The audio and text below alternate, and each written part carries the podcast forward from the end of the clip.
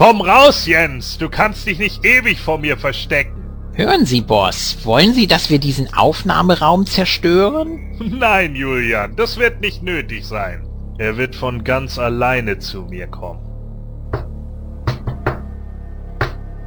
Kein Podcastler kann dem alten da da da da da Trick widerstehen. Da da da da da. Tada! Jetzt wird Recht gesprochen. Beginnen wir mit der Exekution. Julian, bring mir die Suppe. Hat der Verurteilte noch etwas zu sagen, bevor über ihn gerichtet wird? Eigentlich schon, aber... Naja, vielleicht will er zum Abschied einen Drink haben. Ach, was war das für ein toller Urlaub. Ach, ich bin richtig erholt. Jetzt kann ich wieder voller Elan und Alpha an Nitro arbeiten. Ich will nicht. Er will den Drink nicht. Du willst nicht. Ich will. Du willst Hallo? nicht. Ja, ich hätte gerne eine Taxifahrt zum Düsseldorfer Flughafen.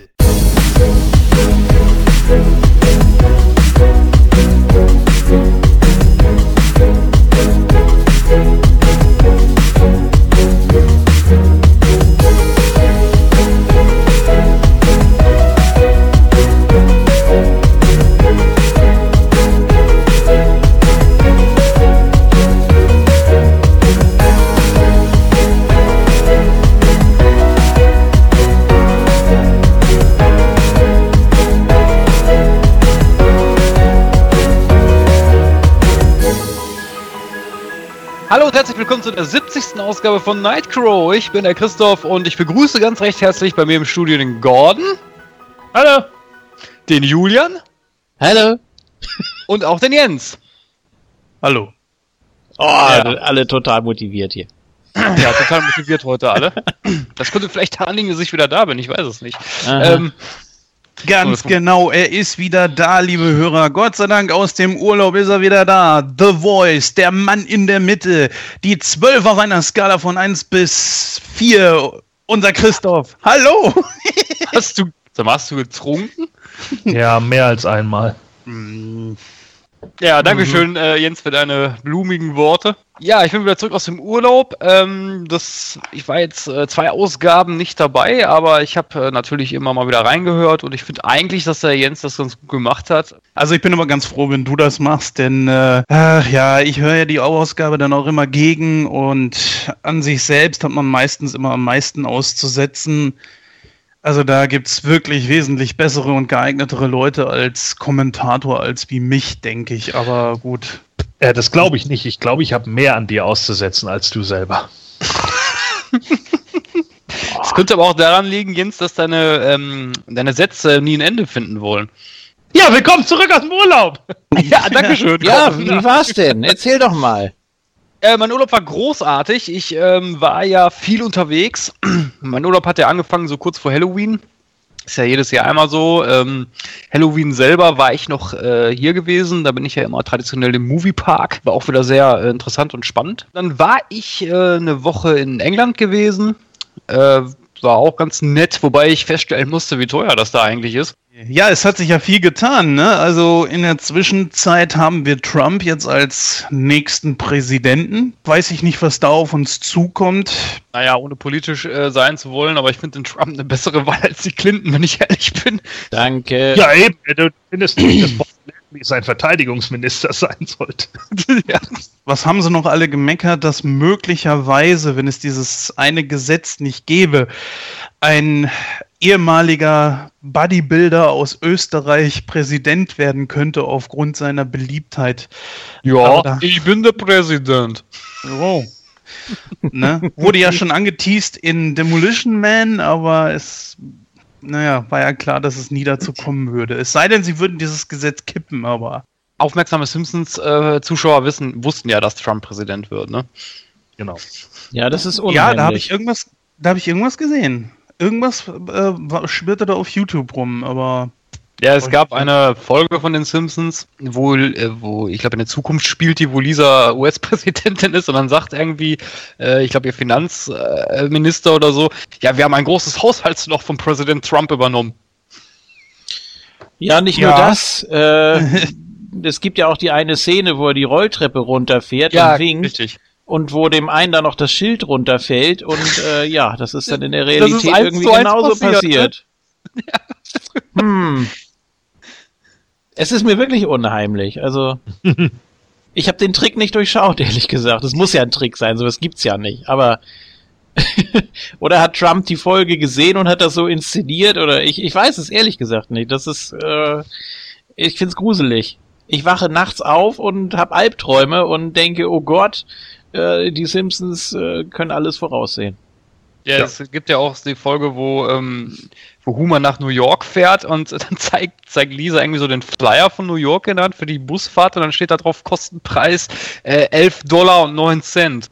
Ja, Das ist auch sowas, ne? ja, es ist äh, nicht gerade beruhigend. Wie war es denn bei dir so, Gordon? Äh, wir haben ja jetzt gerade mal so eine Woche nach der letzten Ausgabe, beziehungsweise Aufnahme. Wir haben ja jetzt hier in der gleichen Woche aufgenommen, wo die Folge auch rausgekommen ist. Und jetzt ist schon wieder eine Woche später. Bei dir hat sich ja auch was getan, ne? Und Julian spielt da ja nicht wirklich eine Rolle, aber er ist ja Part von dem Ganzen. Äh, Julian, sag du doch mal, komm, sag ihm, sag mal, was, was hat er denn geschafft? Ja, wir hatten ja vor kurzem unsere 450. Moon Talk Ausgabe. Gab es natürlich auch ein paar Highlights, etwas Besonderes. Ja, ist jetzt nicht so eine Riesenzahl, aber immerhin, wir haben da ein kleines Programm aufgefahren, unter anderem auch mal wieder ein Quiz außerhalb der Quizliga.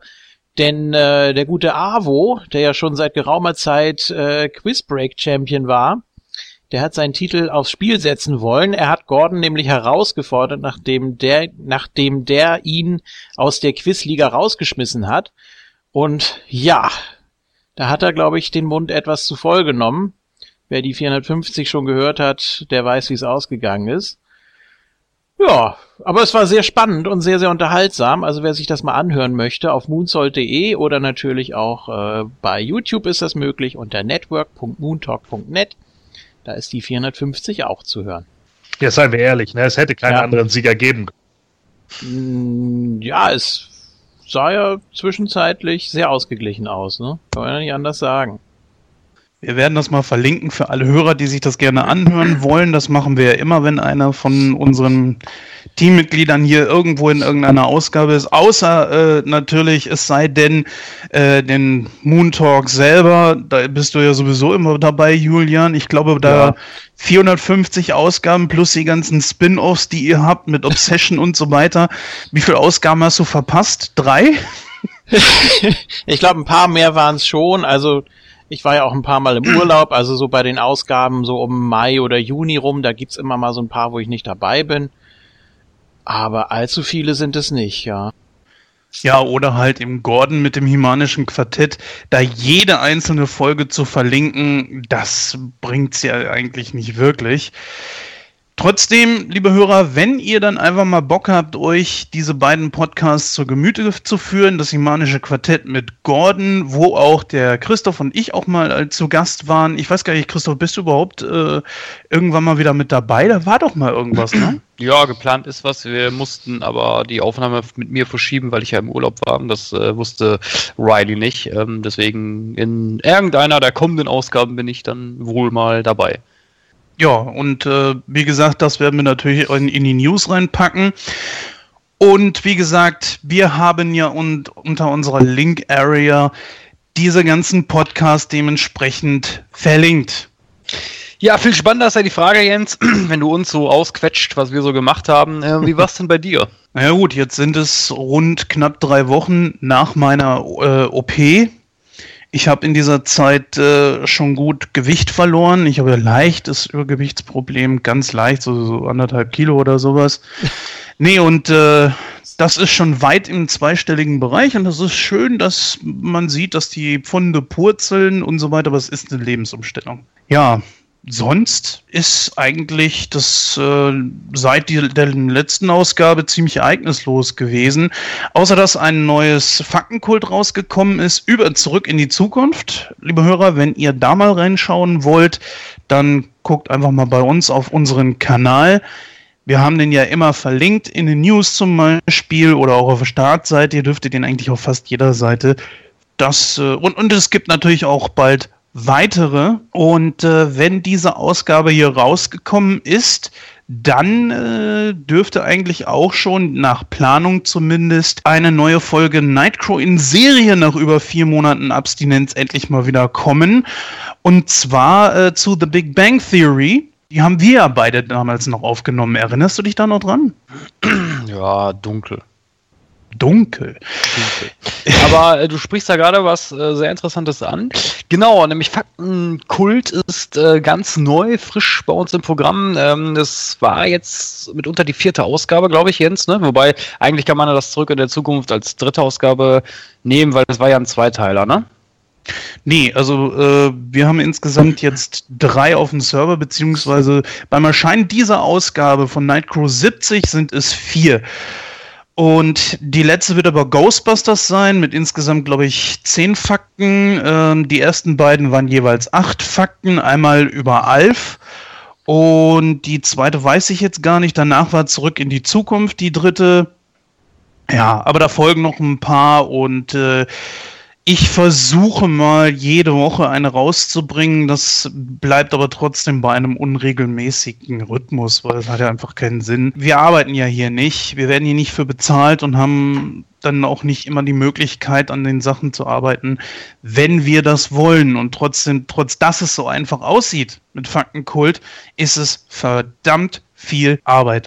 Bei Faktenkult, äh, liebe Zuhörerinnen und Zuhörer, das könnt ihr gerne mal bei YouTube eingeben. Da solltet ihr eigentlich relativ schnell fündig werden. Ist es jetzt natürlich kein Abklatsch von Faktenflut, Nein, wir, wir haben natürlich da unser eigenes äh, Programm, aber wenn ihr gerne mal was zu Alf oder äh, zu anderen Serien oder, äh, oder was, was wir bis jetzt rausgebracht haben, hören wollt, dann könnt ihr das gerne mal bei YouTube eingeben. Eine Kleinigkeit möchte ich noch anmerken, denn wir haben eine Zuhörerfrage bekommen und äh, die möchte ich dann auch direkt an den Jens stellen. Und zwar war die Frage folgende gewesen, nämlich wie wir das mit der äh, mit unseren Musikstücken machen, weil heutzutage muss man ja immer so ein bisschen aufpassen, äh, ob das GEMA-frei ist ist oder äh, dafür keine Lizenz besteht.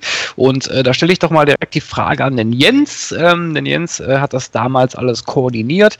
Wie ist denn das mit unserer Musik? Es gibt GEMA-freie Musik, die zur freien Verfügung steht. Sehr bekannt ist Incompetech. Die ist wirklich kostenlos. Ich glaube, ein oder zwei Musikstücke von dort verwenden wir. Äh, wir packen das natürlich auch immer in unsere Crow Notes. Es gibt allerdings auch natürlich sowas wie alles GEMA-frei.de. Dort gibt es Musikstücke zum Kaufen, beziehungsweise die Lizenz kann man erwerben. Das ist jetzt, ja, je nachdem nicht unbedingt ganz billig. Ihr hört ja manchmal zwischen den einzelnen Parts diese kleinen Jingles. Die alleine kosten schon fast 15 Euro.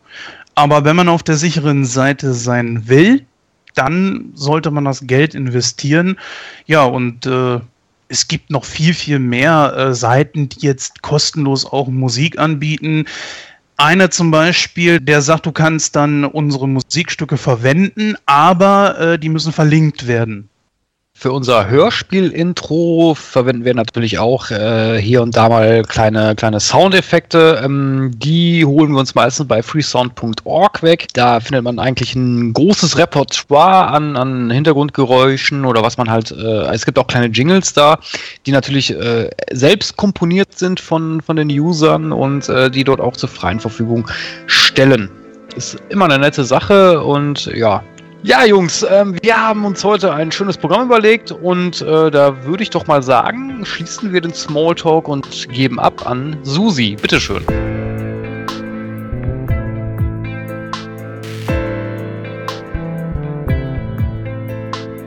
Heute wird es lustig, denn das Team nimmt sich falsches Spiel mit Roger Rabbit vor.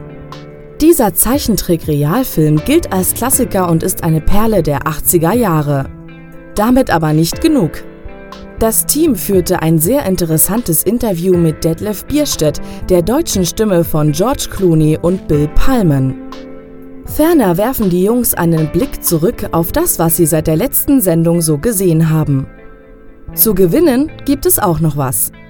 Also dranbleiben und zuhören. Jetzt in der 70. Ausgabe von Nightcrow.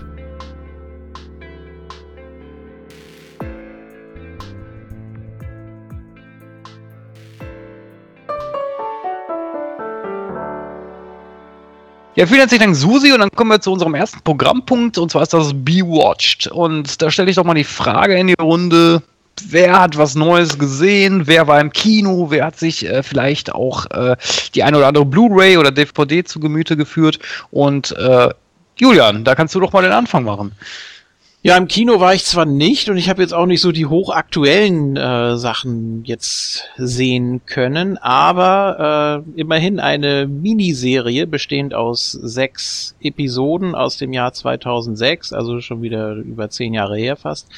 Äh, das verschwundene Zimmer gibt es zurzeit auf Prime. Wer also so Mystery mag und so äh, Geheimnisse um mysteriöse Gegenstände oder so, der sollte da auf jeden Fall mal reingucken. Wie gesagt, es sind sechs Episoden, a 40 Minuten, es variiert immer leicht. Und es ist auf jeden Fall ganz interessant. Es sind jetzt keine bekannten Schauspieler unbedingt.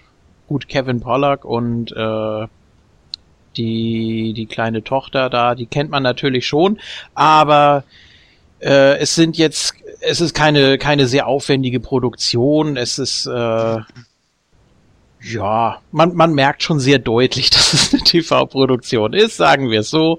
Man merkt es an den Effekten, an der Musik ähm, und an diversen Details natürlich. Aber es ist auf jeden Fall spannend, wenn man sich darauf einlässt, kann ich auf jeden Fall mal empfehlen. The Lost Room im Original, das verschwundene Zimmer auf Deutsch. Gab es mal eine ganze Weile auf Clipfish, jetzt habe ich es bei Prime wieder entdeckt und habe mir gedacht, ja, ich habe die erste Folge ja mal gesehen. Wie ging das eigentlich weiter? Und jetzt hat es mich schon gepackt, ja. Ja, bei mir war es nicht, nicht wirklich viel, aber ich habe trotzdem ein paar Sachen äh, mir gekauft. Äh, zwei Blu-rays. Das Kartell ist ein ganz guter Film, ein bisschen zu lang meiner Meinung nach das Bild ist natürlich, der Film ist aus den 90ern, ist okay. Ja, also ich habe das über die PlayStation 3 abgespielt und die rechnet das natürlich noch ein bisschen schön hoch.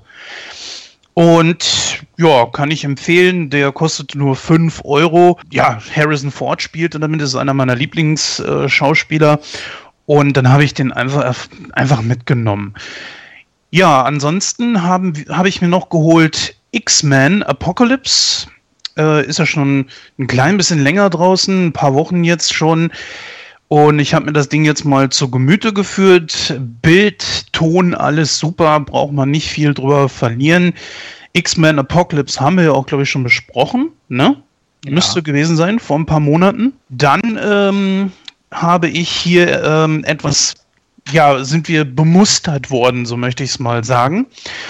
Und zwar haben wir auf dem Highway ist die Hölle los bekommen. Ja, liebe Hörer, auf dem Highway ist die Hölle los haben wir als Blu-ray und als DVD äh, sind wir mit bemustert worden. Der kam ja schon mal heraus, ist jetzt allerdings äh, grafisch ein bisschen überarbeitet worden.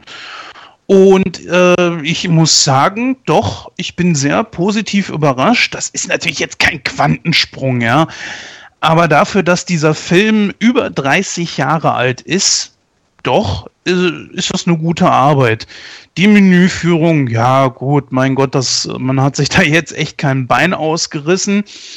Äh, ist trotzdem okay. An Extras ist leider, glaube ich, nur der deutsche Trailer mit dabei und noch irgendeinen so anderen Trailer. Trotzdem, der Film macht immer wieder Spaß.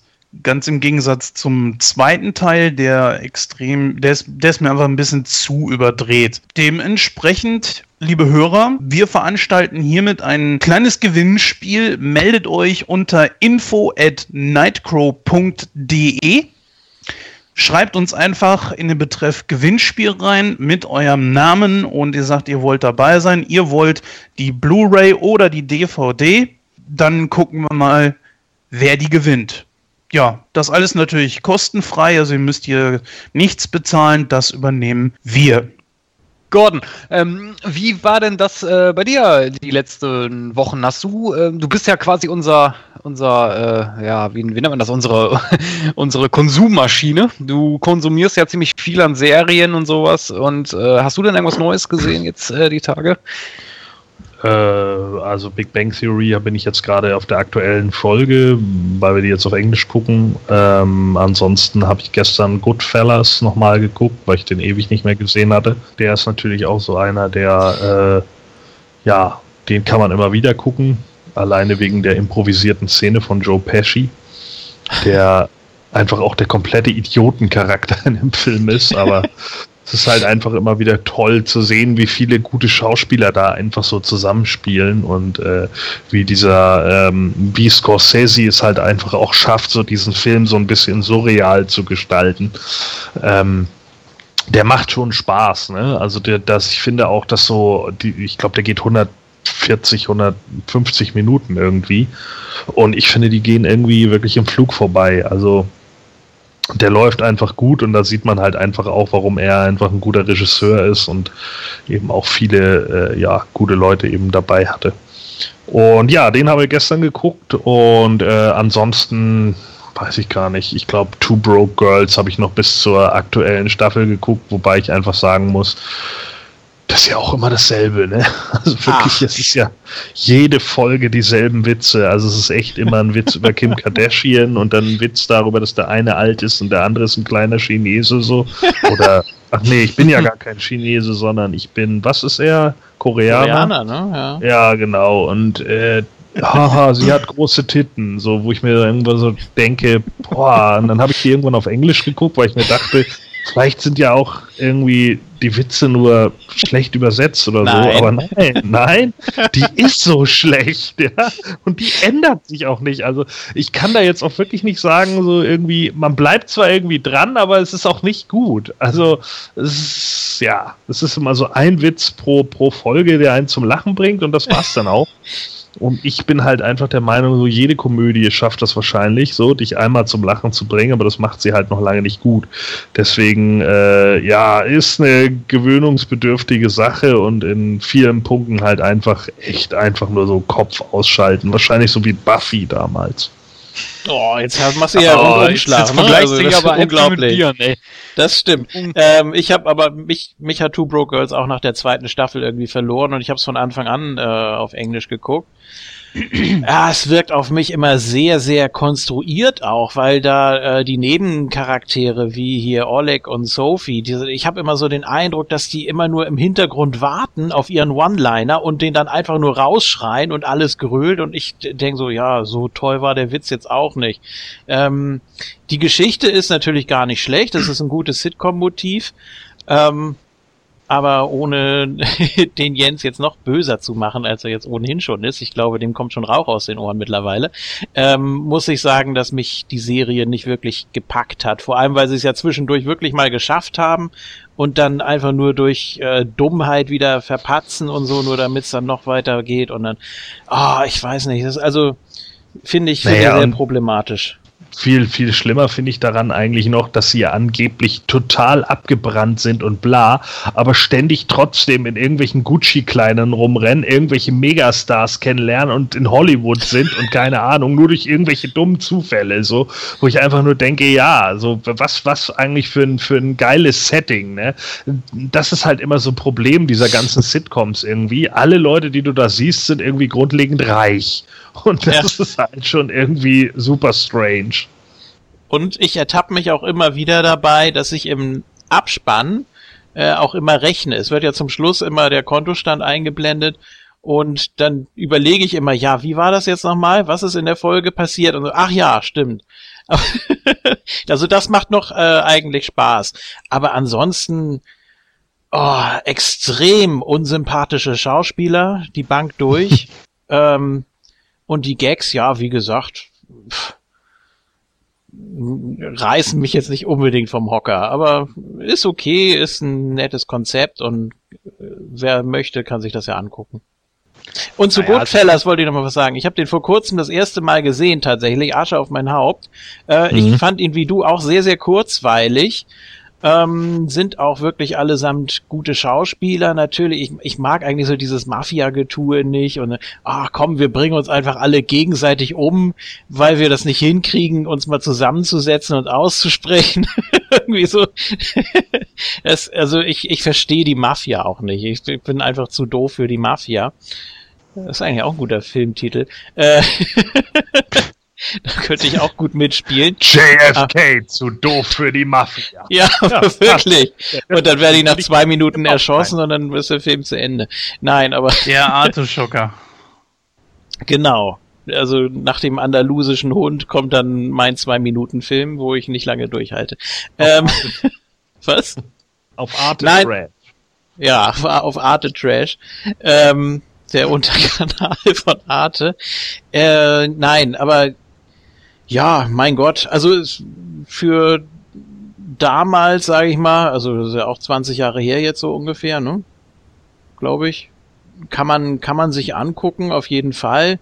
Ich habe nur so ein bisschen eine Handlung vermisst. Also eine große Handlung hat er natürlich nicht. Der lebt von irgendwelchen Kopfschüssen und äh, irgendwelchen merkwürdigen Splatter-Effekten und und äh, fiesen Dialogen, aber jetzt so eine große komplexe Handlung steht da irgendwie nicht hinter. Ähm, nee, da ging's ja auch nicht. Ging Nein, ja um natürlich, das- es ist es ist eine Milieustudie, wenn du so willst. Genau, Ne? Also es es ist, geht, ja, ging ja um sein Leben in der Mafia, wie er Ja. da drin groß geworden ist und wie er hinterher austritt. Genau. So, das war dann natürlich auch, ich fand auch das Ende ein bisschen äh, dünn. Also ich fand es ein bisschen, denk mir, ja, okay, schön für ihn. Und jetzt? so, da dachte ich auch, gut, dann kommt noch so Texteinblendung und dann musst du natürlich nach dem Film, wenn du wissen willst, was mit den anderen Charakteren passiert ist, musst du erst noch mal fünf Minuten lesen. Aber ist ja okay. Äh, kann man, kann man so machen. Wobei ich mich dann frage, hätte man die Handlung nicht auch noch irgendwie in so kleinen äh, Cuts darstellen können? Dann hätte eben 2,30 und nicht 2,25 gedauert. Ja. Also, ich, ich werde ihn mit Sicherheit in ein paar Jahren nochmal gucken und dann wahrscheinlich auch anders wahrnehmen. Ich musste ihn jetzt natürlich einfach nur mal sehen, weil den jeder gesehen hat und auch jeder gut findet und ich musste da natürlich auch nochmal ran. So. Und ich habe ihn auf Deutsch geguckt, wahrscheinlich ist er auch im Original besser. Ähm, ich muss sagen, mal ganz kurz zu Two, Broke, Girl- äh, Girls. Ähm, ich finde die Charaktere jetzt nicht so unsympathisch. Also das äh, ist, ist, okay eigentlich. Ähm, äh, ich muss dem Gordon aber auch recht geben, so die Witze sind natürlich immer das gleiche. Also es, jeder hat da so, so einen Running Gag und äh, der wird auch bei jeder Gelegenheit irgendwie ausgekramt und dann dem, dem Zuschauer um die Ohren geschmissen. Ich bin mir jetzt nicht hundertprozentig sicher, das kann der Jens mir vielleicht beantworten. Ist die Serie nicht auch von, von Jack Lowry?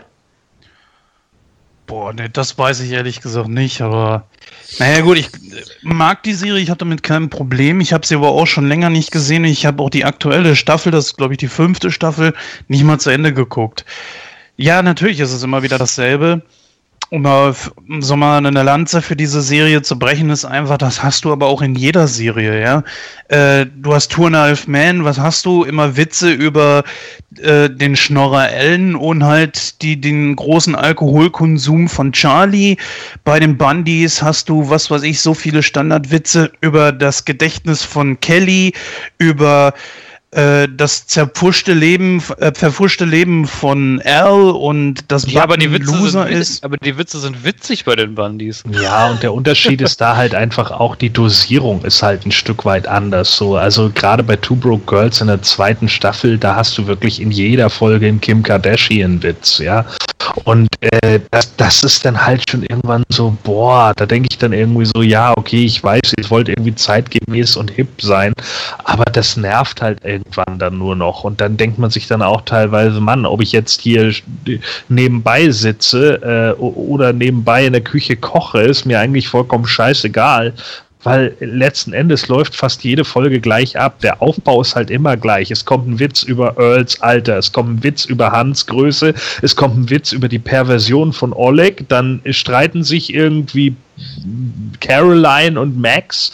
Ja, das geht dann irgendwie mal kurz hin und her. Am Schluss kommt dann eine Moral über Freundschaft, die dann durch irgendeinen dummen Polenwitz unterbrochen wird. Und dann geht's rüber zur nächsten Folge. Und das ist die Serie. Und das ist jede Folge so. Wirklich jede Folge. Wenn sie wenigstens wie die Bundys so einen Anarcho-Humor hätten, dass sie darauf einfach scheißen auf dieses Freundschaftsding, dann könnte ich es ja noch irgendwo ein Stück weit nachvollziehen. Aber pff, das ist halt alles so. Goah. Du hast äh, Also, ja. Chestnut vergessen, der durch die Tür reinkommt und was frisst Genau. und wieder geht. Ja, also der, der fehlt in der fünften Staffel fast vollständig, deswegen. Ah, Aber, aber trotz alledem, Das ist genau der Punkt. Für mich äh, ist es halt so, es ist eigentlich vollkommen irrelevant. Da sind so viele rote Heringe immer drin, ja, äh, wie, wie damals bei Dallas. Da konntest du ja auch jede Folge gucken und du wusstest genau, JR ist der Böse und der ist der Alkoholiker und das ist die Zicke. Und so ist Two Broke Girls halt auch aufgebaut, ja. Das ist so eine richtige New Wave-Serie, so für, für Kiddies von heute, die irgendwie durch, durch ihr Handy scrollen, die 10.000 Lieder auf dem Handy haben und kaum drei davon wirklich kennen. Und die gucken die dann und gucken dann die nächste Folge und dann gucken sie mal fünf Folgen nicht, aber gehen wieder rein und sagen, oh, die, die Blonde habe ich mal gesehen. So, ja, und genau so ist diese Folge aufgebaut. So, diese Serie hat ja auch so gut wie überhaupt keinen Handlungsstrang. Das ist so langweilig. Die Geschichten, die da erzählt werden und nach heutigem Standard, denn wenn wir jetzt das mit den Bandys vergleichen, muss man eben einfach noch zur Kenntnis nehmen, dass die Bandys von 89 sind und nicht von 2010. Ja, das ist halt ein Unterschied. Serien haben sich ja weiterentwickelt. Auch Sitcoms mit durchgehenden Folgen und durchgehenden Stories. So. Normalerweise. Das, Normalerweise, genau. So, und das machen die zwar, aber die machen das so seicht, so blöd, dass wenn überhaupt so durchgehende Geschichten kommen, sind die vielleicht vier Folgen lang und das war's. Weil vier Folgen würde ja jeden Zuschauer, der den Scheiß guckt, schon überfordern. Ich möchte dazu auch nochmal eine Kleinigkeit äh, anmerken, weil der Gordon das ja vorhin gesagt hat. Ähm, Nein, diese äh, True Broke Girls ist in keinster Weise vergleichbar mit Buffy, weil bei Buffy hast du nämlich von Staffel zu Staffel Charakterentwicklung und auch die Geschichten sind eigentlich mehr oder weniger ein roter Faden. Aber das nur nebenbei. Ähm, ich habe ne, äh, ja. hab mir natürlich auch was äh, angeschaut. Ähm, äh, warte ich, mal kurz. Ja? Äh, Entschuldigung, wenn wir schon bei den Two Broke Girls sind, äh, ich und die Lara haben in Nitro in Serie 3 über diese äh, Serie schon gesprochen. Das heißt also, liebe Hörer, wenn ihr da auch erweiterte Meinungen haben wollt von der nicht anwesenden Lara und vielleicht auch mehr von mir, dann hört doch da einfach mal rein. www.nightcrow.de, dann unter Podcast Archiv In Serie 3. Ich habe mir natürlich auch was angeschaut. Ich habe mir nämlich äh, Doctor Strange angeschaut in meinem Urlaub. Ähm, ich weiß, dass der Gordon davon wieder hellauf begeistert war. Ich fand den Film allerdings nicht so toll. ähm, das war ein nettes Popcorn-Kino meiner Meinung nach, aber jetzt nicht äh, so überaus erschwinglich, wie das in der Presse gerne verkauft wird. Also das äh, fand ich jetzt nicht. Dann Hast du nicht verstanden? Ach, ja, natürlich. Ach, äh, das ist immer, immer, so die das ist immer die Standardausrede. Das ist ne? immer die Standardausrede. Du hast den Film nicht verstanden. Hm. Nee, der Film war nur nach 15. Ja, das ist nee, auch mal schön. Nee, nee, wenn es stimmt, ist es halt richtig. Ja, ja, natürlich. das alte Problem. Auch wenn man sagt, man findet Harald Schmidt nicht lustig. Ah, du verstehst es ja noch nicht. ja. Ah, das ist äh, super. Ähm, ich habe mir dann natürlich auch nochmal ein paar Serien angeschaut. Ähm, ähnlich wie der Gordon. Ich bin jetzt auch bei The Big Bang Theory auf den neuesten Stand. Ich habe mir nämlich die neunte Staffel äh, kürzlich geholt. Die habe ich mir dann auch durchgeschaut, weil ich habe das jetzt nicht mehr so bei ProSieben aktuell verfolgt, weil ich nicht mehr so viel Fernsehen schaue. Ähm, ja, und ansonsten, ach genau, ich hatte mir noch die, äh, es gab ja ein Akte X-Release, äh, die haben ja alle Folgen nochmal auf Blu-ray rausgebracht. Die Box habe ich mir auch mal gegönnt und ich muss ehrlich sagen, also auf Blu-ray, Respekt, also da haben sie wirklich ein ordentliches Ergebnis abgeliefert, dafür, dass die Serie ja schon äh, so alt ist, äh, ist das Bild einfach top und äh, der Preis, äh, ich habe jetzt knapp 100 Euro für alle neuen Staffeln bezahlt, äh, das, das war völlig in Ordnung. Also da kann man echt nicht meckern. Ja, dann schließe ich jetzt diese Rubrik. Ähm, dann kommen wir auch direkt zu unserem heutigen Hauptfilm. Und zwar haben wir uns da falsches Spiel mit Roger Rabbit ausgesucht. Aber vorher noch ein kleiner Jingle. Bis gleich.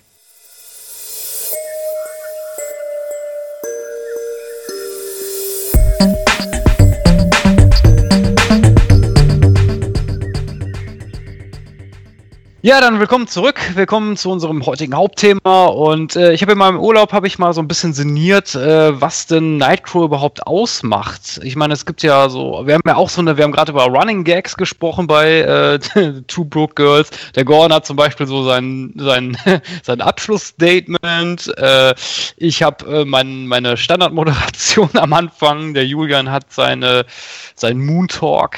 Aber all das verblasst eigentlich immer in der auf auf, äh, aufgrund der Tatsache, dass äh, der Jens immer so wunderbare Einleitungen schreibt und ähm, diesen oder diese Einleitung möchten wir natürlich auch wieder äh, lauschen. Und beim letzten Mal, wo ich im Urlaub war, hat das ja der Julian gemacht. Aber jetzt ist wieder Jens große Stunde. Also Jens, bitte, walte deines Amtes.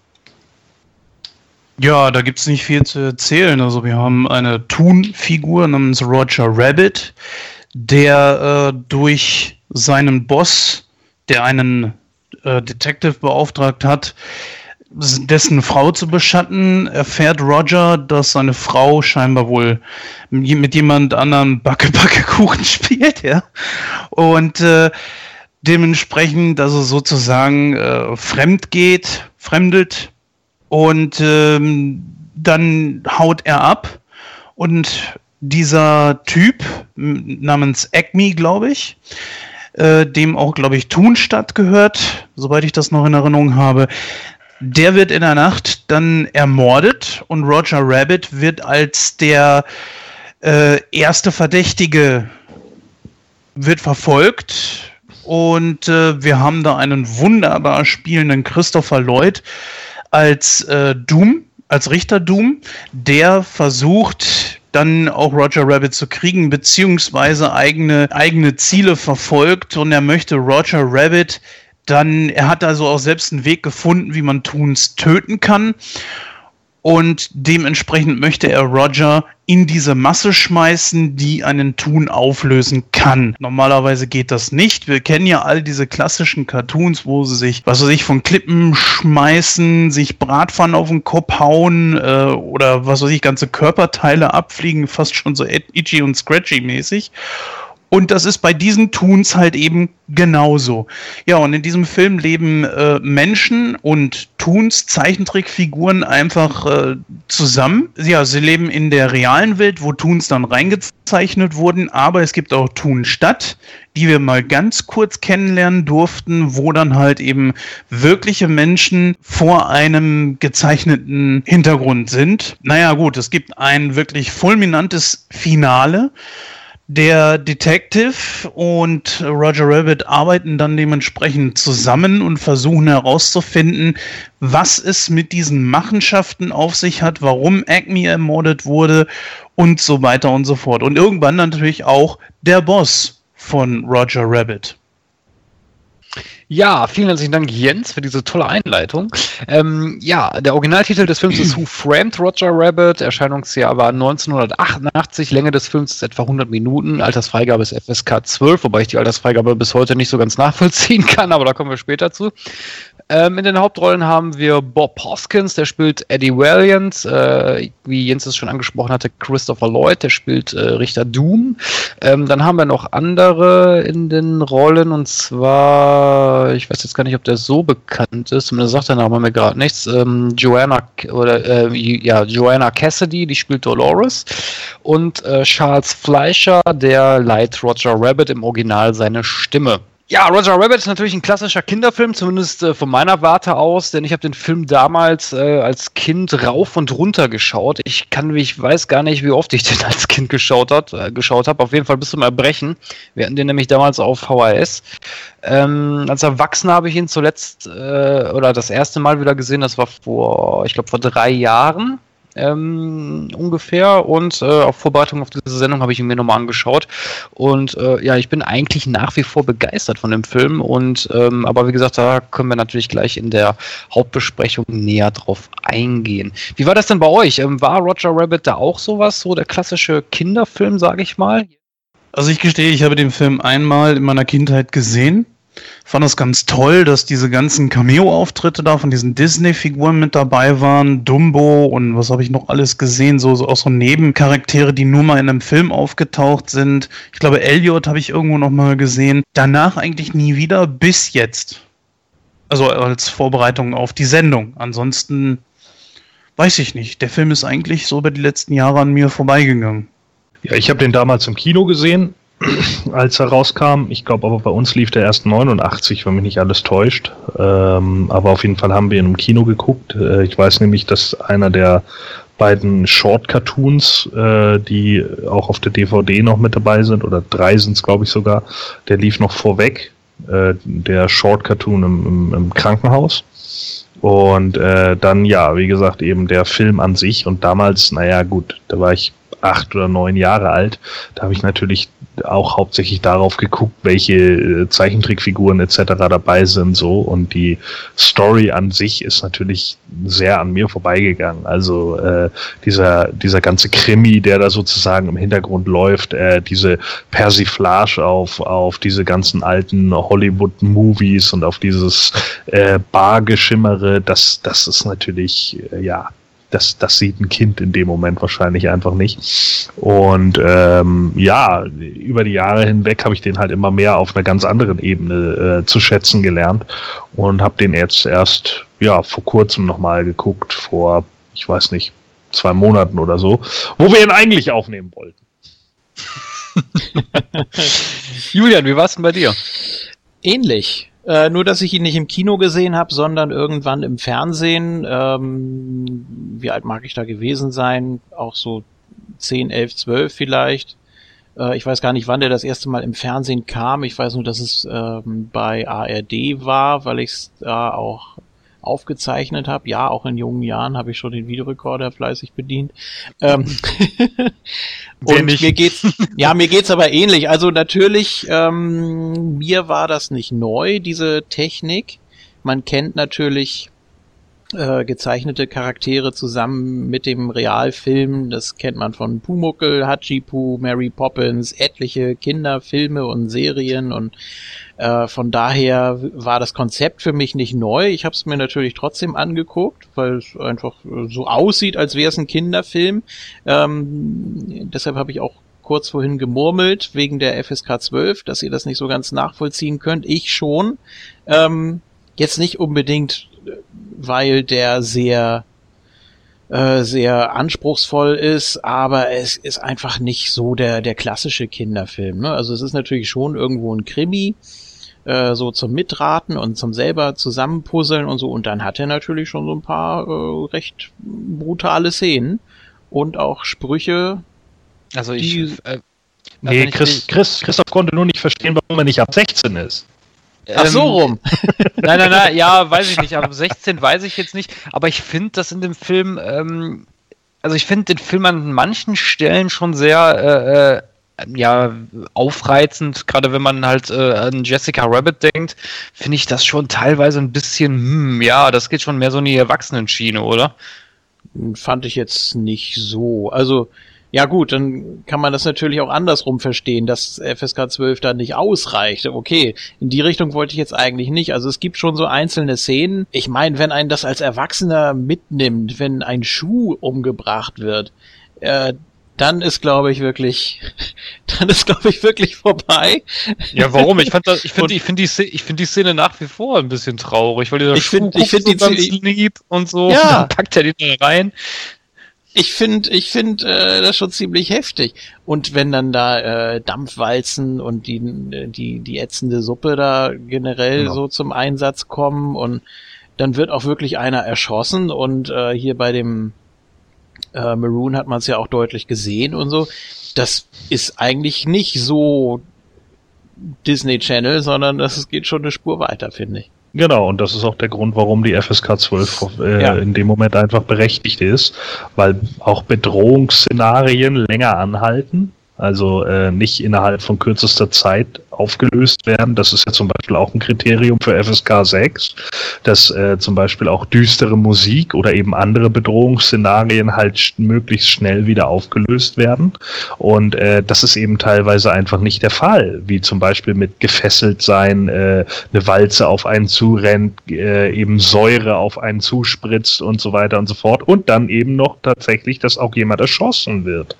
Denke ich auch. Also es ist auf gar keinen Fall äh, ein Film, den man so mit Kindern guckt, mit denen man sich sonst äh, die, die Disney-Klassiker anguckt. Oder eben die schon angesprochenen Pumuckl, Hachipu, Mary Poppins, um jetzt mal bei dem Vergleich zu bleiben. Auf gar keinen Fall, auf gar keinen Fall. Heißt das jetzt also, ich war ein anderes Kind mit acht Jahren, ja? Ja, gut, Du bist ja Film auch- generell äh, sehr speziell und deiner Zeit voraus. Da machst du ja auch kein Hehl draus. Ja gut, ich sag mal, ich habe den Film auch mit, äh, ich glaube, acht oder sieben oder so geguckt, ne? ähm, Gebe ich dem Gore natürlich recht, als Kind achtest du natürlich mehr so auf andere Sachen. Das möge wohl so sein. Aber äh, ja, aber wenn man halt so als Erwachsener so mal genauer drüber nachdenkt, ne, denkst du dir schon so manchmal, hm, okay, ob das jetzt unbedingt was für, für äh, ob das jetzt unbedingt für Kinder geeignet ist, naja, wahrscheinlich eher nicht. Ne? Ist, ist es wahrscheinlich auch nicht. Der Punkt ist halt der, dass Kinder einige Sachen einfach aber auch nicht wahrnehmen. Ja, also gerade so diese, diese anzüglichen Spielereien mit Backe, Backe, Kuchen, so, ja, das nimmt ein Kind halt gar nicht wahr. Das kind, nimmt ein Kind nicht wahr als Synonym für Sex haben. Ne? das, das ist halt der Unterschied. So, das ist ja auch so eine Debatte gewesen, die immer wieder, da komme ich auch immer gerne wieder drauf zurück, die in den 80ern geführt wurde, ob äh, Tom und Jerry nicht eigentlich zu brutal für kleine Kinder sind. Nee, sind sie nicht, weil Tom und Jerry halt Zeichentrickfiguren sind und Kinder realisieren halt nicht, dass Tom eine Katze ist, sondern Kinder sehen halt Tom als eine Zeichentrickkatze, als das, was er ist, als Tom. Ja, und da kommt nicht ein Kind plötzlich auf die Idee, oh ja, krass, ich schneide jetzt mal meiner Katze zu Hause den Schwanz ab, weil das ja Jerry bei Tom auch macht. So, weil eine Katze, die zu Hause bei dir rumläuft, wird von einem Kind wie eine Katze wahrgenommen, während Tom eben Tom ist. Hm. Es sei denn, das Kind ist äh, sehr labil. ja, vielleicht würde es zu seinem Plüschtier Tom hingehen und dem den Schwanz abschneiden. Das ist natürlich auch ein ganz wichtiger Punkt. Also ich habe äh, ich habe mich überhaupt nicht an diese Sachen erinnert, an die ganzen Sprüche und die ganzen Anzüglichkeiten und auch nicht ähm, die Gewaltszenen und so. Ähm, weil ich den Film, wie gesagt, geschätzt vor 25 Jahren oder so gesehen habe. Und jetzt als Erwachsener, wenn man ihn nochmal guckt, denkt man, ja, kein Wunder, das, das nimmt man als Kind doch gar nicht wahr. Also das, was Gordon gerade gesagt hat. Ähm, entweder man blendet es aus, oder es ist eben so offensichtlich und so deutlich, ähm, dass man es dann entsprechend beschränken muss. Da sind dann wieder die Eltern natürlich gefragt, die dann einfach sehen und erkennen müssen, das ist nichts für mein Kind. Ähm, aber wenn es so unterschwellig ist, dann kann man vielleicht sagen, ich weiß nicht, was der Pädagoge dazu sagt, dann kann man vielleicht sagen, es, das kriegt es gar nicht so mit und verarbeitet das dementsprechend auch nicht und stellt dann auch nicht irgendwie Fragen, wieso, was heißt das? Und äh, ja, du bist natürlich auch aufgeschmissen. Aber ich glaube, so ist es dann nicht gemeint. Ähm, ganz anders ist es natürlich, wie gesagt, bei offensichtlichen Dingen. Wie gesagt, die Dampfwalzen-Szene ist schon sehr, sehr heftig, wenn man denn nicht die Auflösung dazu betrachtet, ne? wenn man davon ausgeht, äh, Doom ist ein Mensch, dann geht die Szene natürlich absolut nicht, klar. Aber dafür gibt's ja dann die Auflösung. Und äh, das ist, glaube ich, das, was Gordon auch eben so meinte, dass die Situation, man wird da nicht äh, als Kind völlig entsetzt äh, da sitzen gelassen, sondern da gibt's dann immer irgendwie noch eine Szene, die das Ganze aufklärt. Also die, die Szene mit Doom ist ja ein gutes Beispiel dafür. Ne? Äh, das ist halt etwas, was ein sechsjähriges Kind nicht differenzieren kann. So, und das ist halt, es sei denn, es ist seiner Zeit wirklich mm, um einiges voraus, aber das ist eben genau das große Problem so. Also äh, da wird halt schon dann gezeigt, in dem Moment, hier wird gerade ein Mensch überfahren, ja, und da muss man schon klar sehen, dass es genügend kleine Kinder gibt, die das nicht verstehen ja, und dann eben auch erstmal da sitzen und sich denken, boah, so, würde da jetzt irgendwie noch Blut rausspritzen oder sonst irgendwas, wäre dieser Film eindeutig ab 18. Ja, das zu, vor allen Dingen zum damaligen Zeitpunkt, gerade 88, als äh, die, die FSK die Zensurschere mit der BPJS, äh, jetzt BPJM, äh, ja auch stark angezogen haben. So, das war dann in dem Moment natürlich nicht der Fall und die Aufklärung kommt dann danach, wo er wieder aufsteht, so als eben der Tun. Aber der Punkt ist halt der, das wird halt von kleinen Kindern gerade eben nicht differenziert und kann sehr wohl eine arge Bedrohung sein, genauso eben wie dieser Schuh, der da halt zersetzt wird in der Säure. Ja, was man ja übrigens nicht direkt sieht, ne? Also er wird ja, glaube ich, zur Hälfte eingetunkt und dann ja. zieht er ja nur den Handschuh wieder raus, aber er ist natürlich ja. trotzdem. Boah, ja. ist schon, ist schon heftig. Ja, er ist zur Hälfte drin, es dampft, es raucht so und man sieht, dass sich seine Farbe auflöst. Also ja. es ist, ne, es, äh, für kleine Kinder ist das natürlich schon eine Nummer. Ja. Als Chemiker muss ich mal kurz einhaken, es ist keine Säure, es ist ein Lösemittel. Ja, meinetwegen auch das. Ja, äh, Terpentin und dann, glaube ich, noch zwei Bestandteile waren. Terpentin, Benzol und ich weiß jetzt gar nicht mehr, was das dritte war. Es war auf jeden Fall auch irgendein Lösemittel. Äh, Jens, du wolltest gerade noch irgendwas sagen. Ja, mir kam beim Sehen des Films jetzt auch ein Gedanke. Ich, mich interessiert wirklich mal, was ihr darüber denkt. Neben diesen ganzen anzüglichen Sachen dachte ich mir schon so, auf eine gewisse Art und Weise ist der Film auch schon ein wenig rassistisch. So abfällig, wie vor allen Dingen Valiant und auch viele andere äh, menschliche Charaktere in dem Film sich über Toons äußern, äh, habe ich so manchmal das Gefühl gehabt, die sehen die so als so eine niedere Rasse. Was Valiant natürlich, er hat ja einen Grund, warum er sie hasst, das ist ja okay, aber das tun ja im Grunde genommen tun. ähm, Im Grunde genommen alle. Oh Mann. Ja? Ja, aber ich meine, das ist ja auch, äh, das ist ja auch ein Stück weit der Zeit, äh, äh in, dem, der, in der der, der Film spielt, einfach geschuldet. Ne? Also der, der, der Film spielt 1947 so. Da sind Rassendiskriminierung und sowas noch klar an der Tagesordnung gewesen. Ne? Da, da ist das nicht so gewesen wie heutzutage, dass man alles irgendwie mal ganz normal hinnimmt, sondern das sind halt alles noch die alten Haudegen, ne? Und das sind gute Geschäftsmänner, die irgendwie so äh, dadurch, äh, ne, nimm sie einen Drink, Eddie. So, ja, das sind so diese Leute. das hatten wir nicht in unserer Zeit, Junge. So, ja, und das sind genau diese Leute, die, die dann halt eben da stehen. So, das ist auch teilweise super sexistisch. Ja, aber so war es ja zu der Zeit. So, und genau darum geht's. Und ich finde, das, das bringt, also dieses Feeling bringt der Film echt gut rüber. Wobei ich ja, äh, als ich den Film heute nochmal gesehen habe, ein bisschen schmunzeln musste, ne, als äh, Valiant irgendwie sagte, ja, ich will 100 Dollar für den Job haben und er total entsetzt, was, 100 Dollar? Ja, klar. Heutzutage wären das ja Peanuts. Ja, ich würde sagen, wir beleuchten mal äh, ein bisschen die Charaktere und dann fangen wir natürlich auch mit dem Hauptprotagonisten äh, Protagonisten an, nämlich äh, Eddie Valiant.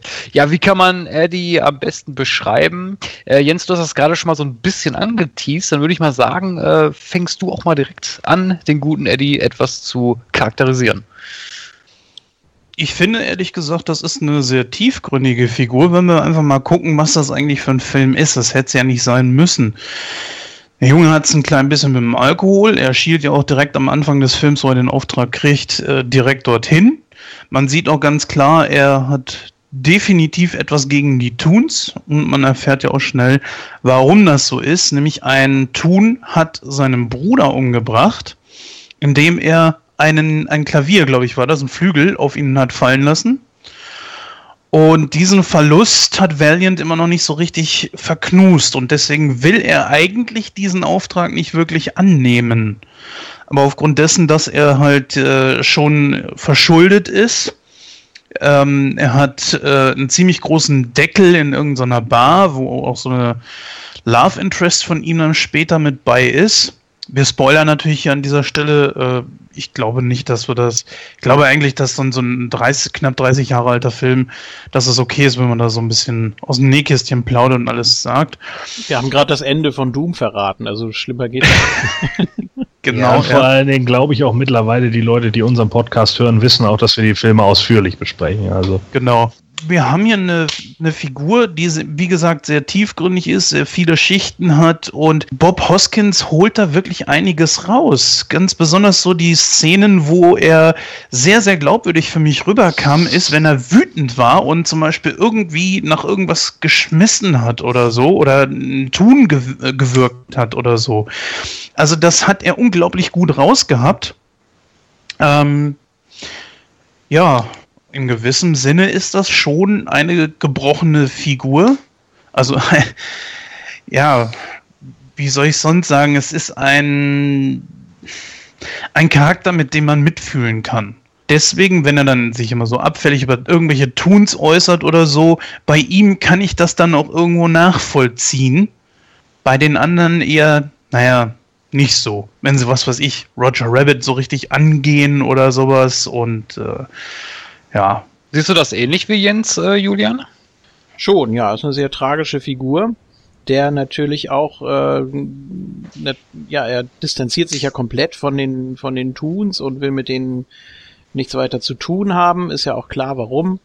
Und Ja, ich denke schon, dass aber irgendwie so im tiefsten seines Herzens, da steckt auch noch irgendwie so das Kind in ihm. Man merkt das ja auch sehr schön bei der äh, Schlussszene, als er da die äh, Wiesel ablenkt und äh, zum Todlachen bringen will.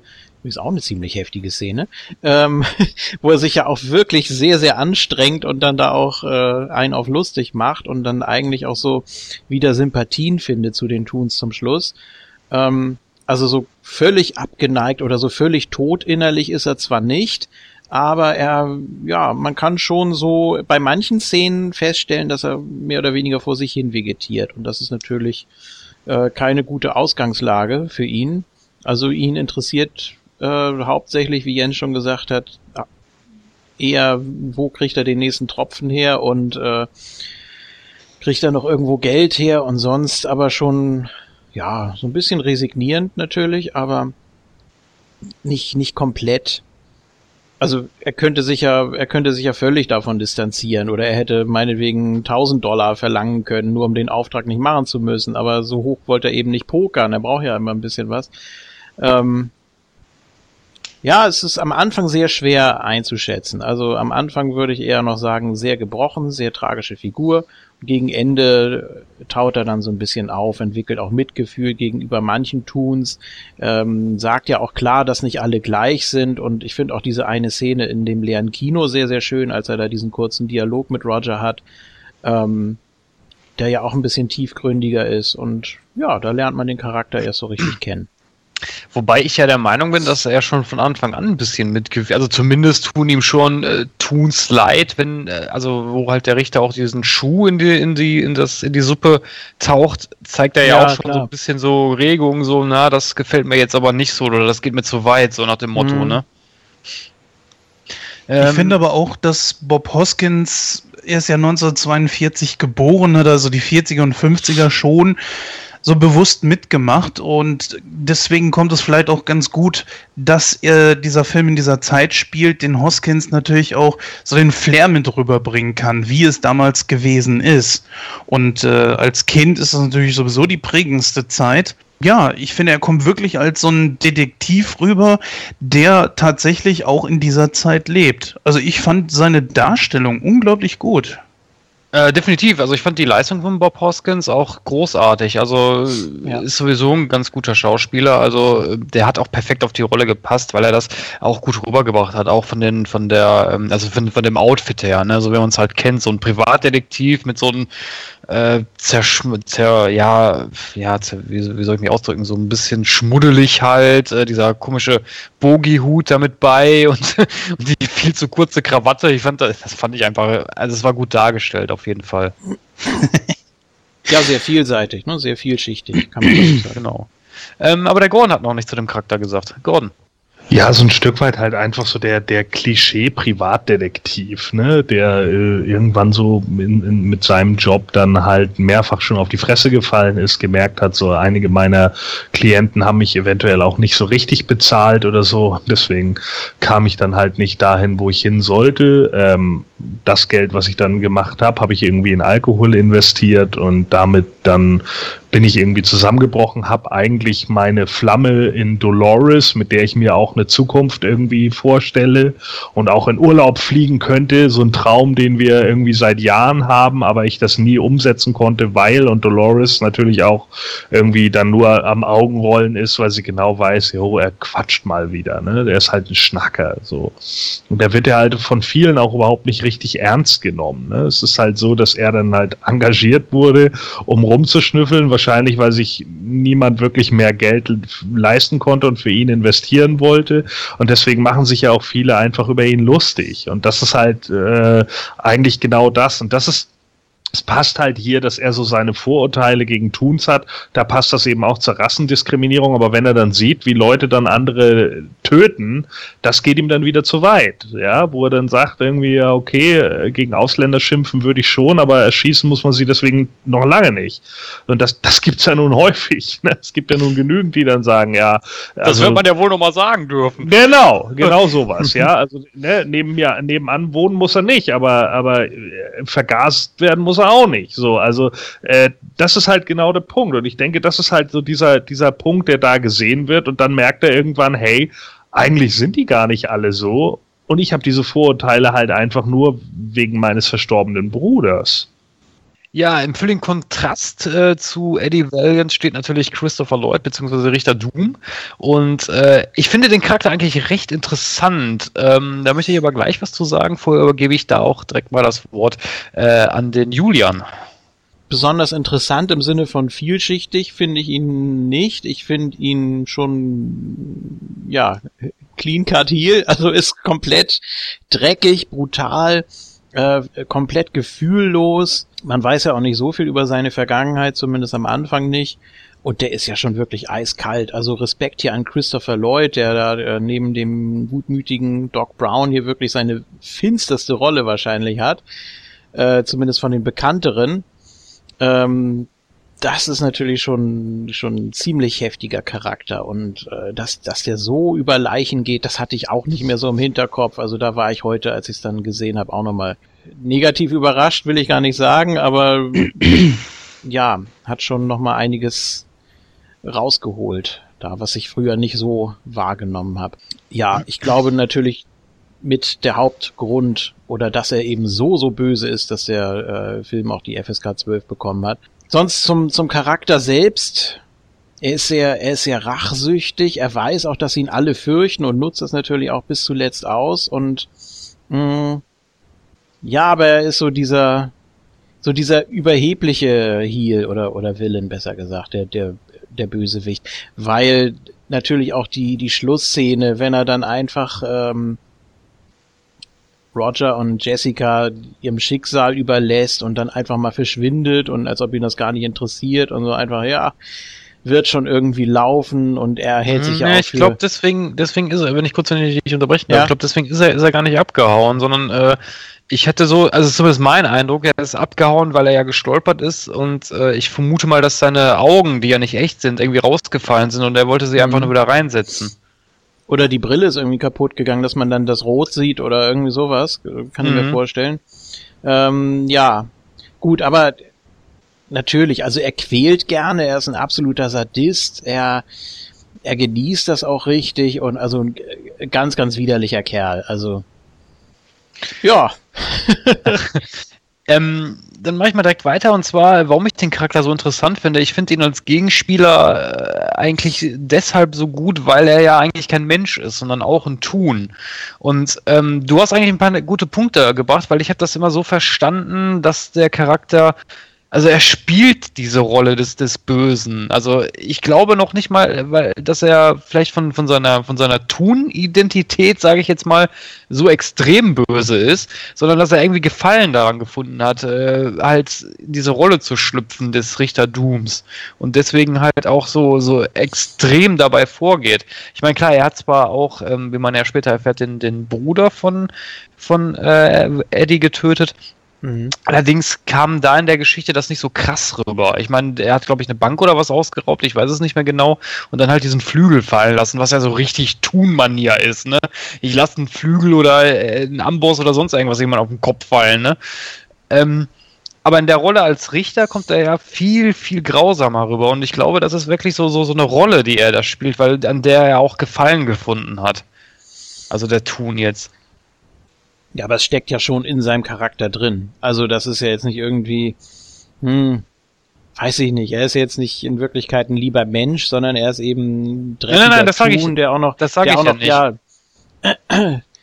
es wirkt ja fast schon so, vielleicht ist es auch so ein bisschen beabsichtigt vom Film, dass man die Rolle des Menschen hier gewählt hat, erstmal bis natürlich die Auflösung kommt, dass man dann irgendwie denkt, ach so, ja gut, das ist eigentlich nur ein Tun. Ähm, ich glaube, man traut Menschen nach wie vor viel Schlimmeres und viel Böseres zu als jedem Tun der Welt. Deswegen war das natürlich auch ein ganz gutes Mittel, ihn so vorzustellen erstmal. Mhm. Und dass man das nicht äh, aufgelöst hat, dass man überhaupt keine Background-Story da jetzt drumrum gestrickt hat, irgendwelche ähm, Einspieler oder Rückblicke oder sonst irgendwas, was mit ihm passiert ist, warum er so geworden ist, warum er auch ähm, ja die Menschengestalt so gut äh, darstellen kann, was ja auch nicht selbstverständlich ist. Das mag auch mit seinen Kenntnissen über über Chemie oder sonst irgendwie zu tun haben. Ich weiß es nicht genau. Ich weiß auch nicht, ob es erklärt wurde oder in irgendwelchen Randnotizen mal. Ähm, Ich glaube, es gibt ja eine Szene, wo irgendwie Bugs Bunny sagt, als er dann selber, äh, selber in der Suppe liegt, ja, kein Mensch weiß, wer er war, wo er herkam, aber er war Mhm. halt böse. Ja, ja, genau. Dass man da natürlich äh, auch mit dem, mit dem Zuschauer spielt und das nicht sofort aufdeckt, ähm, hat natürlich Vor- und Nachteile.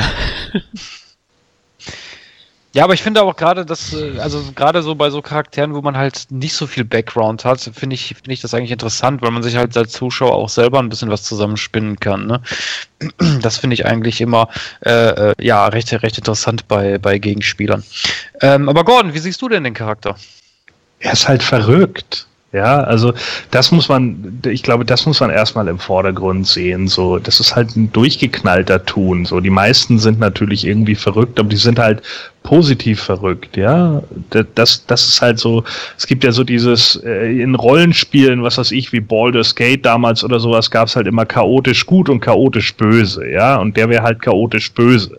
So, und das, das ist halt genau der Punkt. Also da liegt für mich einfach die Essenz da drin. Der Tun ist durchgeknallt und er weiß es halt nicht, dass er durchgeknallt ist, sondern er nimmt das ja für seinen Anspruch als Realität.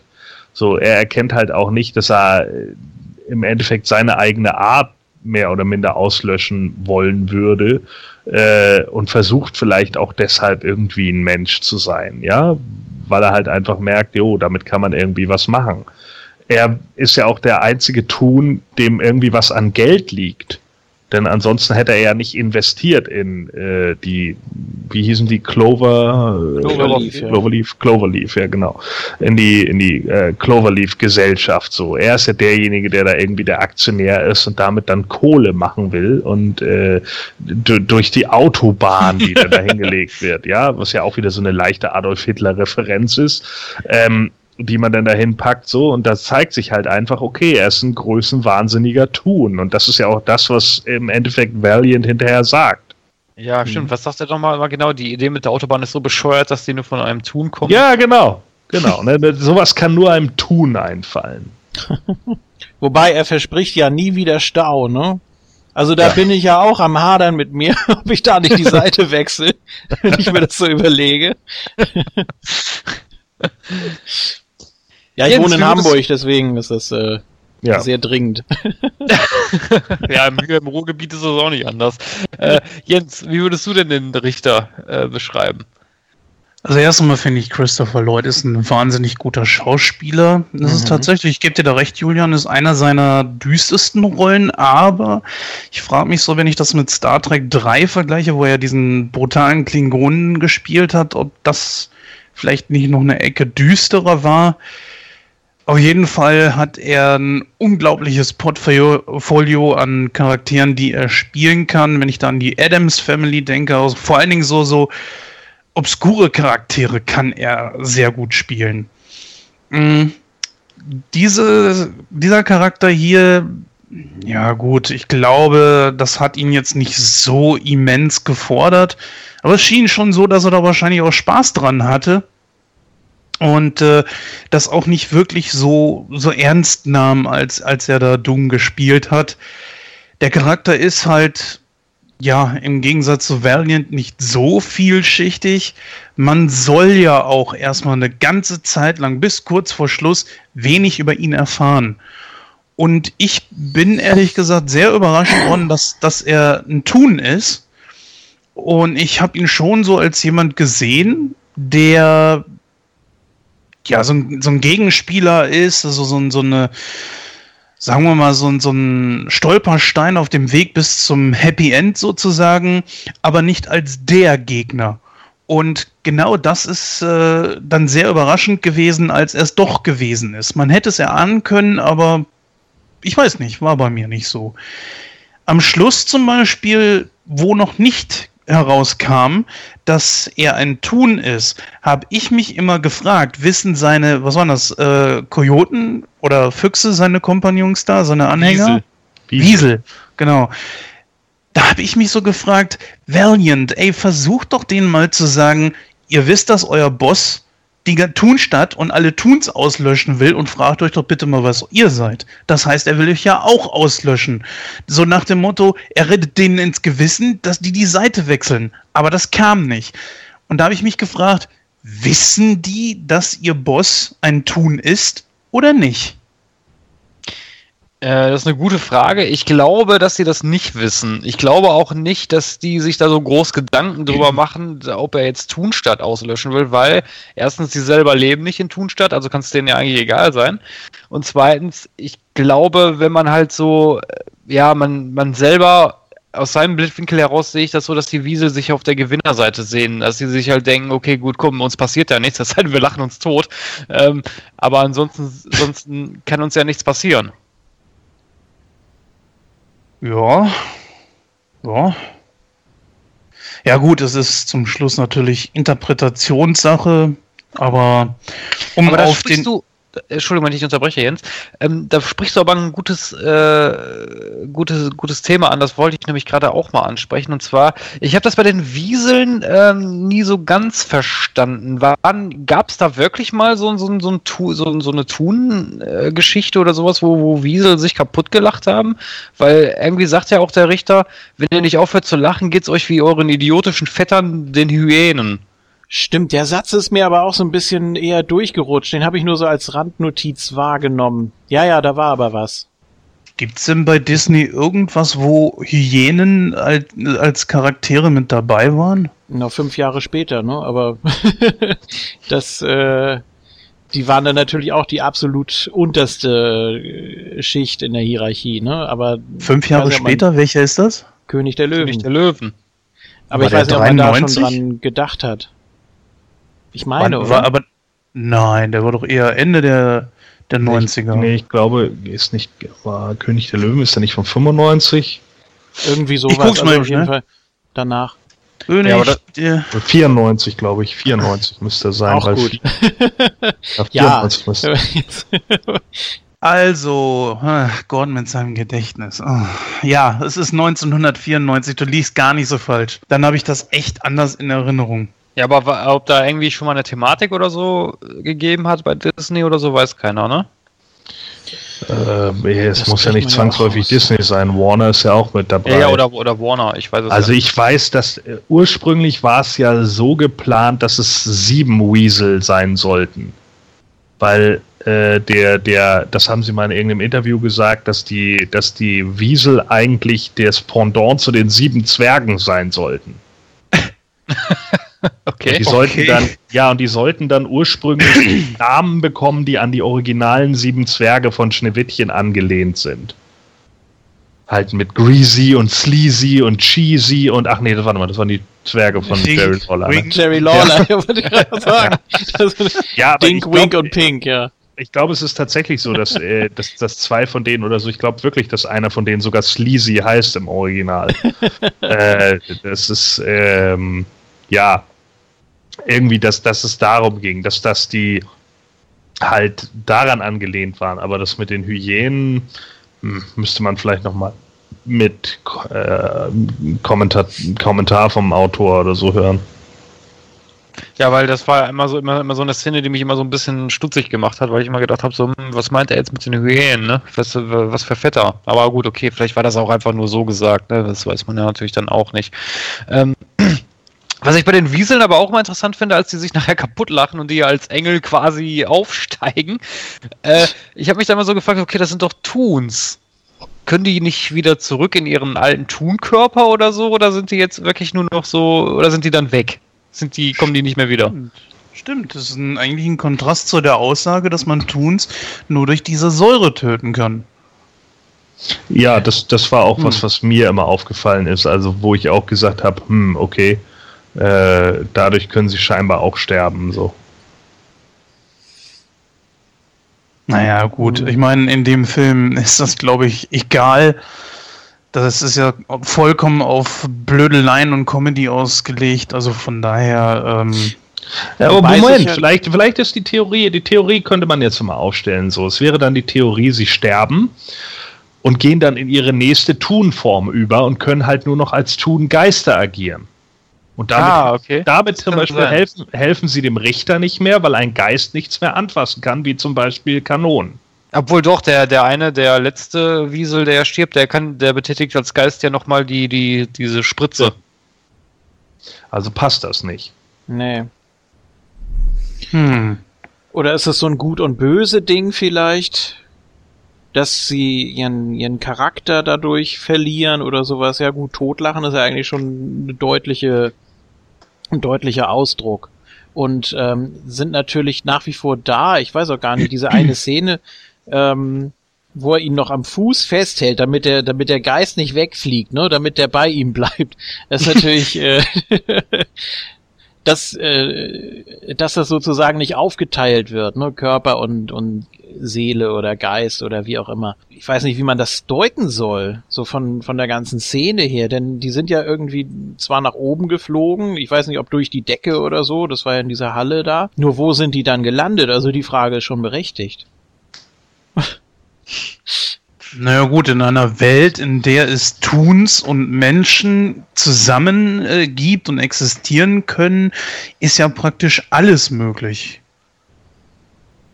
Also ja da gut, kann dann man kannst du sich- auch sagen, hier durch, äh, durch Terpentin, ähm, was, was, was passiert da mit dem Geist? Ja, Wird der er wird auch dann halt mit- mitgekillt. Der wird Ja. halt mitgekillt. Ja, wie- wieso? Ich meine, guck mal, das wäre vielleicht so, was weiß ich, keine Ahnung. Der Geist, der steigt jetzt halt im, in den Tunhimmel auf und da bleibt er dann halt so. Und er ist halt Ja. im Tun Heaven. Heaven. So, und bei, bei Terpentin etc., da wird halt alles ausgelöscht. Da ist es halt komplett weg. Ja, das habe ich auch so gesehen. Ist, äh, der dritte Stoff war übrigens Aceton. Äh, Aceton, Terpentin und Benzol. Ähm, Das habe ich immer, ich habe das immer so äh, interpretiert, klar, weil wenn du halt was zeichnest oder wenn du was malst und du gehst natürlich auch mit einem Terpentin oder, oder irgendeinem anderen Lösemittel hin und wischst da drüber, dann ist es weg. Ja, damit kriegst du ja Farbe auch wirklich tatsächlich weg.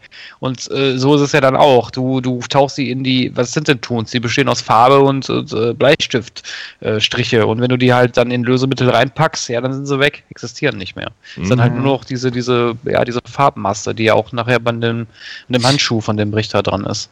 Moment mal, ist dann sozusagen auch der Geist von denen, also die Seele, das, was der Zeichner damit bezwecken wollte für den Charakter? Also ursprünglich, dass man sagen kann, ja, das ist jetzt einfach nur noch, oder die können sich nicht mehr bewegen und sind deshalb tot, weil sie keine Seele mehr haben, dass da einfach nur noch ein Haufen Farbe da rumliegt, dem aber kein Leben eingehaucht wurde und dass sie dann, ja, praktisch wertlos sind. Wahrscheinlich. Ja, Ne? würde ich auch so sehen.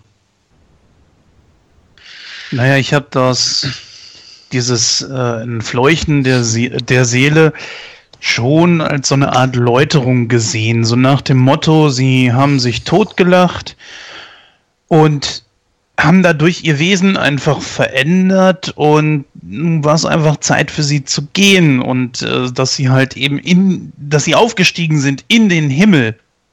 So würde ich das jetzt mal interpretieren. Ja, aber das würde nicht passen, weil der, wie gesagt, das letzte Wiesel betätigt den Schalter nochmal, ne? In seiner Engelform. Also deswegen glaube ich nicht, dass das so ein, so ein Läuterungsding ist, sonst hätte er das ja wahrscheinlich nicht gemacht.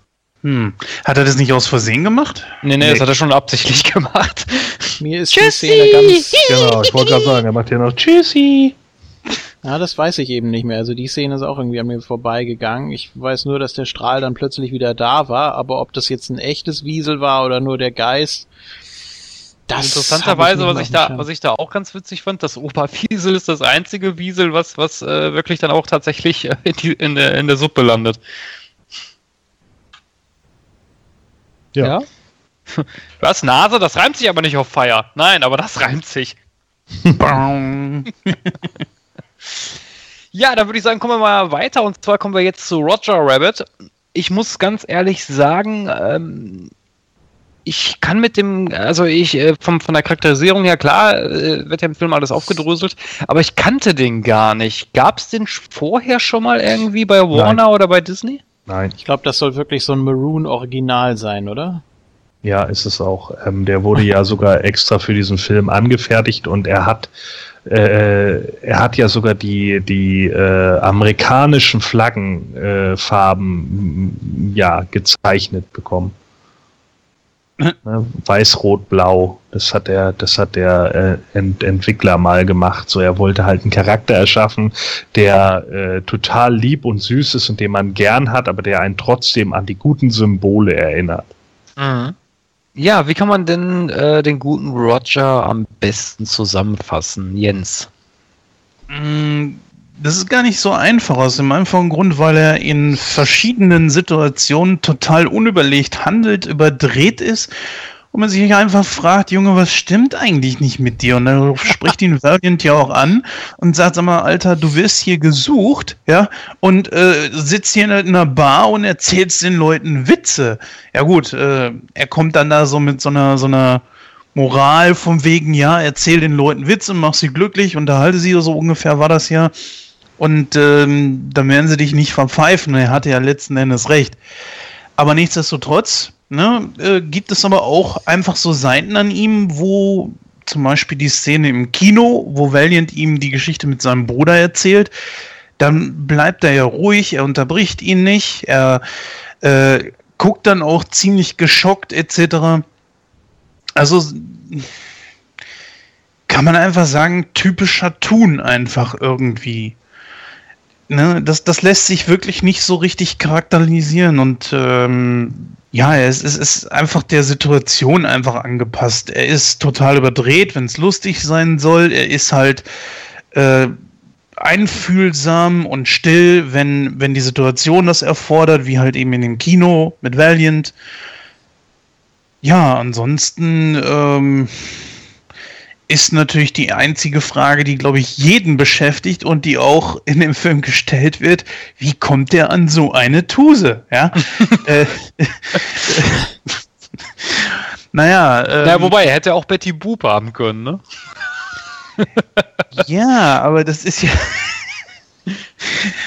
Betty Boop. Das fand ich eigentlich ganz cool, dass sie die mit eingebaut haben und auch keine, äh, wie auch immer geartete Idee wohl daran verschwendet haben, sie auch irgendwie bunt zu zeichnen oder so, sondern eher so, so gagmäßig. Nö, jetzt gibt's die auch im Bunt. Jo, ja, okay. habe ich auch überlegt, aber die hat den Sprung ja auch nie mitgemacht. Und bei den anderen Charakteren, natürlich sind auch viele andere in der Schwarz-Weiß-Zeit entstanden, aber da hat man das eben nicht übernommen. Die sind eben mitgealtert und haben den Sprung in die Farbzeit äh, mitgemacht. Ich weiß gar nicht, 47 und ich glaube, ähm, Mickey Mouse oder viele Disney-Charaktere sind ja noch äh, 30er oder noch früher entstanden, ne? Und Ja. äh, die haben das dann mitgemacht. Bei Betty Boop weiß ich gar nicht. Hätte man natürlich auch machen können, klar, aber war natürlich so ein ganz netter Gag. Naja gut, ähm, wäre die Geschichte weitergegangen, hätte man ja laut einer Idee wohl Bugs Bunny als seinen Vater vorgestellt. Hm. Ja, äh, wobei, das war nicht die ursprüngliche Idee. Nee, Sondern stimmt. Er, erleuchte uns. Nee, also äh, die, die ursprüngliche Idee war das nicht. Also das war nur eine Weiterführung. Ähm, es gab ja dann, dann Ideen dazu, wie man das Ganze äh, äh, fortsetzen könnte, etc. Ich glaube, äh, nachdem dann ja Roger Rabbit auch ein ganz guter Erfolg geworden ist, Oscar gewonnen hat für beste Special Effects, äh, war glaube ich für beste Special Effects, ne? Ähm, also irgendeinen Oscar hat er auf jeden Fall gewonnen und und äh, da da sind halt genauso diese diese diese Punkte dann halt drin gewesen, dass dass äh, man dann geguckt hat, was was kann man eigentlich noch aus den einzelnen Charakteren und und so weiter herausholen. Aber das wurde dann hinterher, glaube ich, wieder fallen gelassen, weil äh, das Studio im Endeffekt gesagt hat, nee, der Aufwand ist zu hoch und das ist zu teuer und ob man es dann überhaupt packen würde, äh, nochmal so eine Geschichte zusammenzuschreiben, die die Leute dann auf Dauer auch eben bei der Stange hält. Da sprichst du was, da sprichst du einen guten Punkt an, was die Kosten anbelangt. Also der, die Produzenten von dem Film müssen ja wirklich ordentlich geblecht haben, ne? weil die mussten ja sich wirklich für jeden Toon-Charakter äh, da wirklich Lizenzen holen, ne? bei Warner und bei Disney.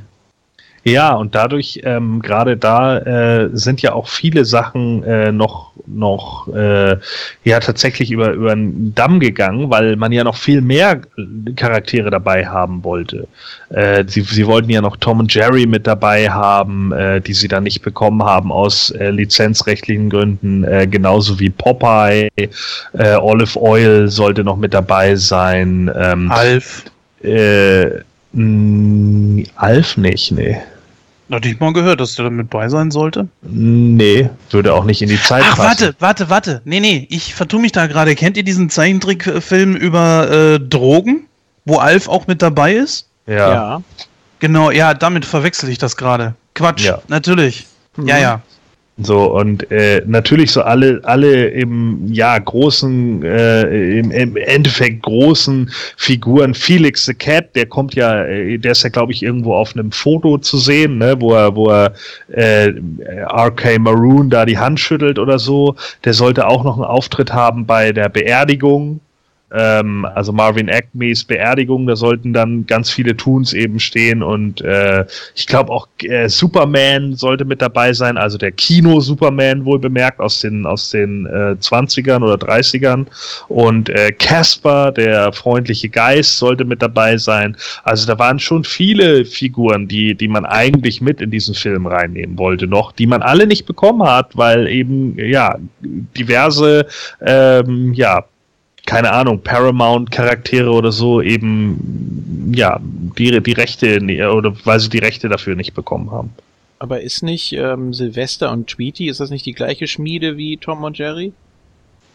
Nee, Sylvester und Tweety laufen unter Warner Bros. Tom und Jerry lief nur mal eine kurze Zeit lang unter Warner. Ach so. Ich Mhm, dachte, genau. dass es sich immer irgendwie so überschnitten hat.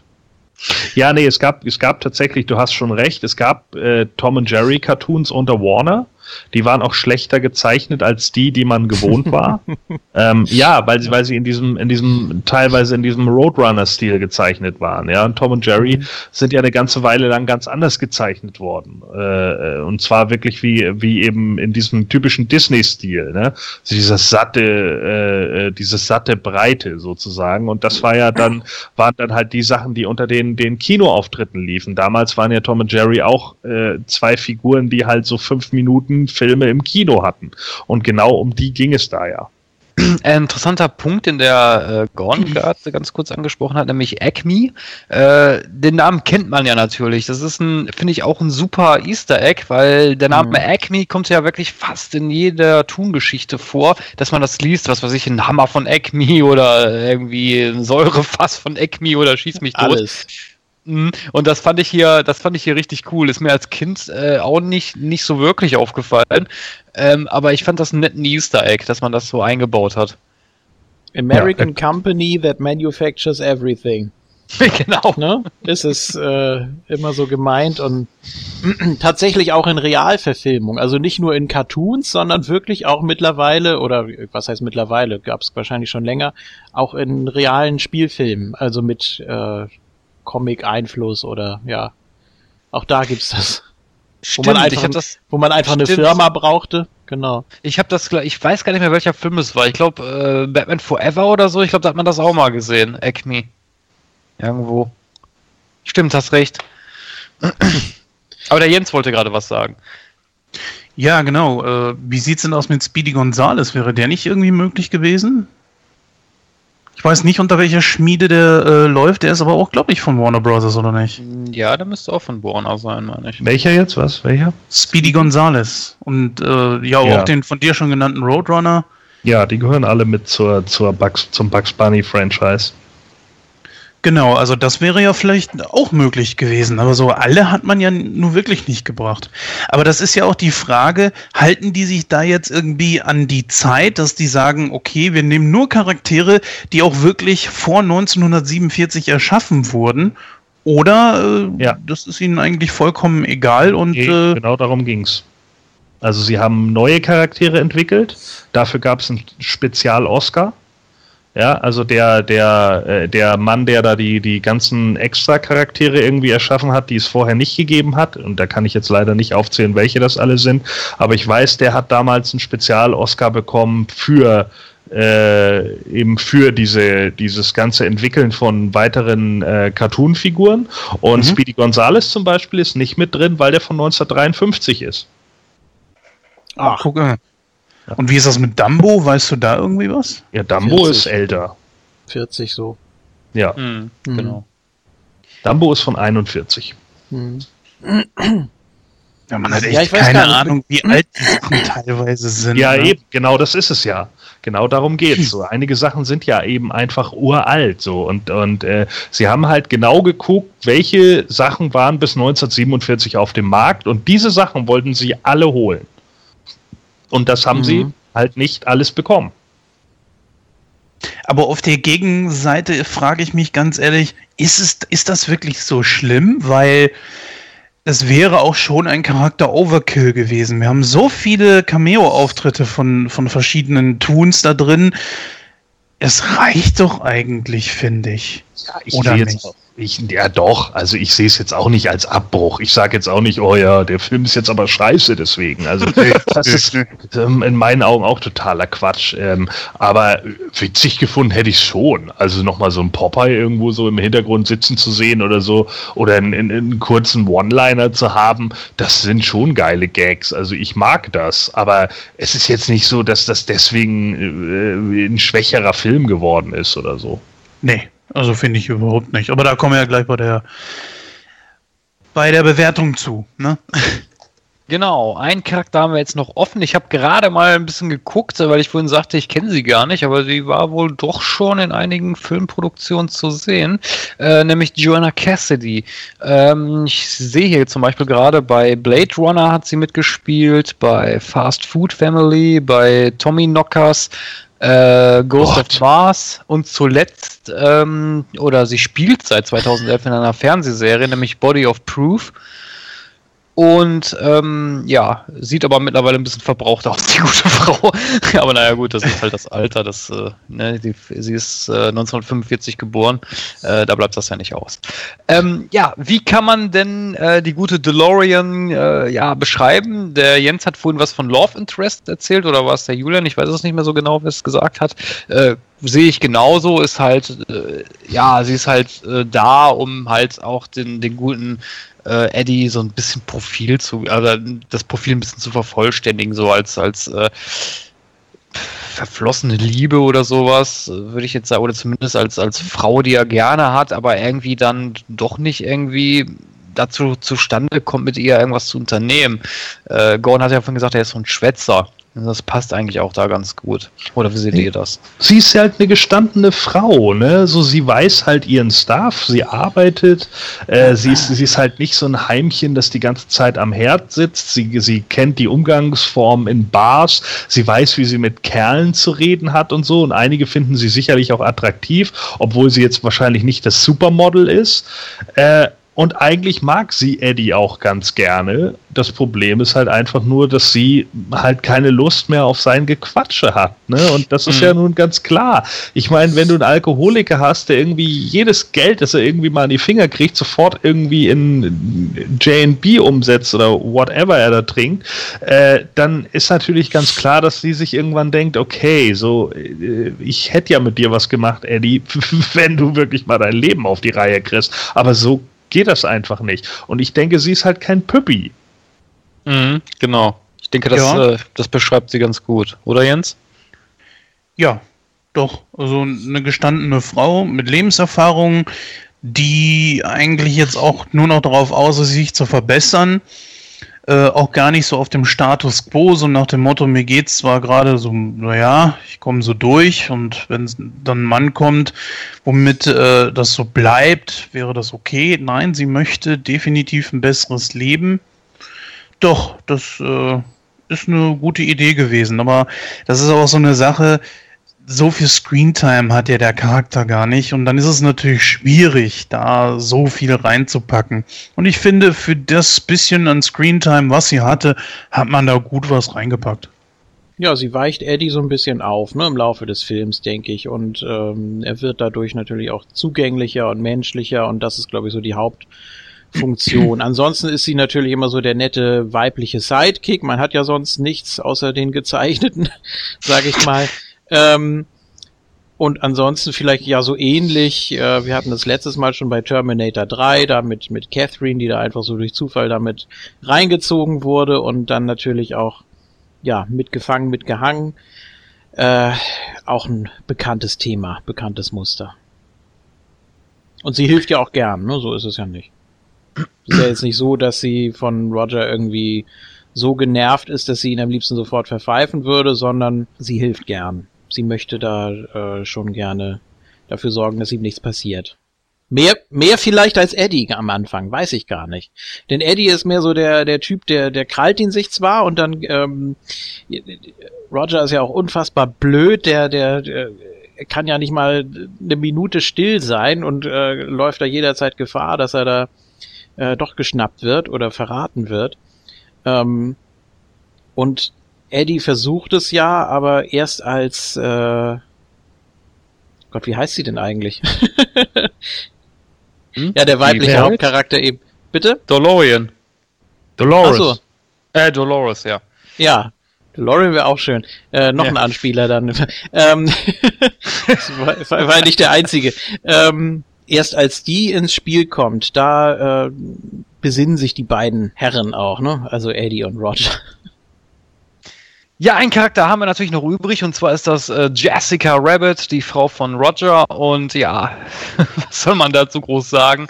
Äh, natürlich typisches äh, Sexsymbol und äh, ja, halt so der, der Charakter, der, äh, ich habe es vorhin schon mal angesprochen gehabt, äh, wo ich halt so ein bisschen zwiegespalten war, was die FSK angeht, weil ich fand das, äh, gerade die Szene in der Bar fand ich dann doch ein bisschen äh, klar, war nett anzusehen, aber es war natürlich schon, schon geballte Erotik pur irgendwie. Äh, ist zumindest meine Meinung. Ähm, aber der Gordon kann das gerne ergänzen. Ja, ich meine, äh, äh, ganz klar, ne?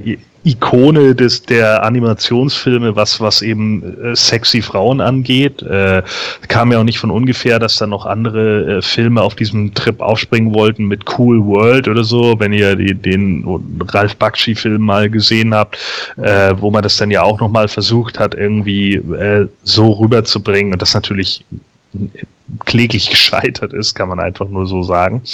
Ähm, ich glaube, Kim Bessinger hat da bei, bei äh, Cool World die Vorlage gegeben.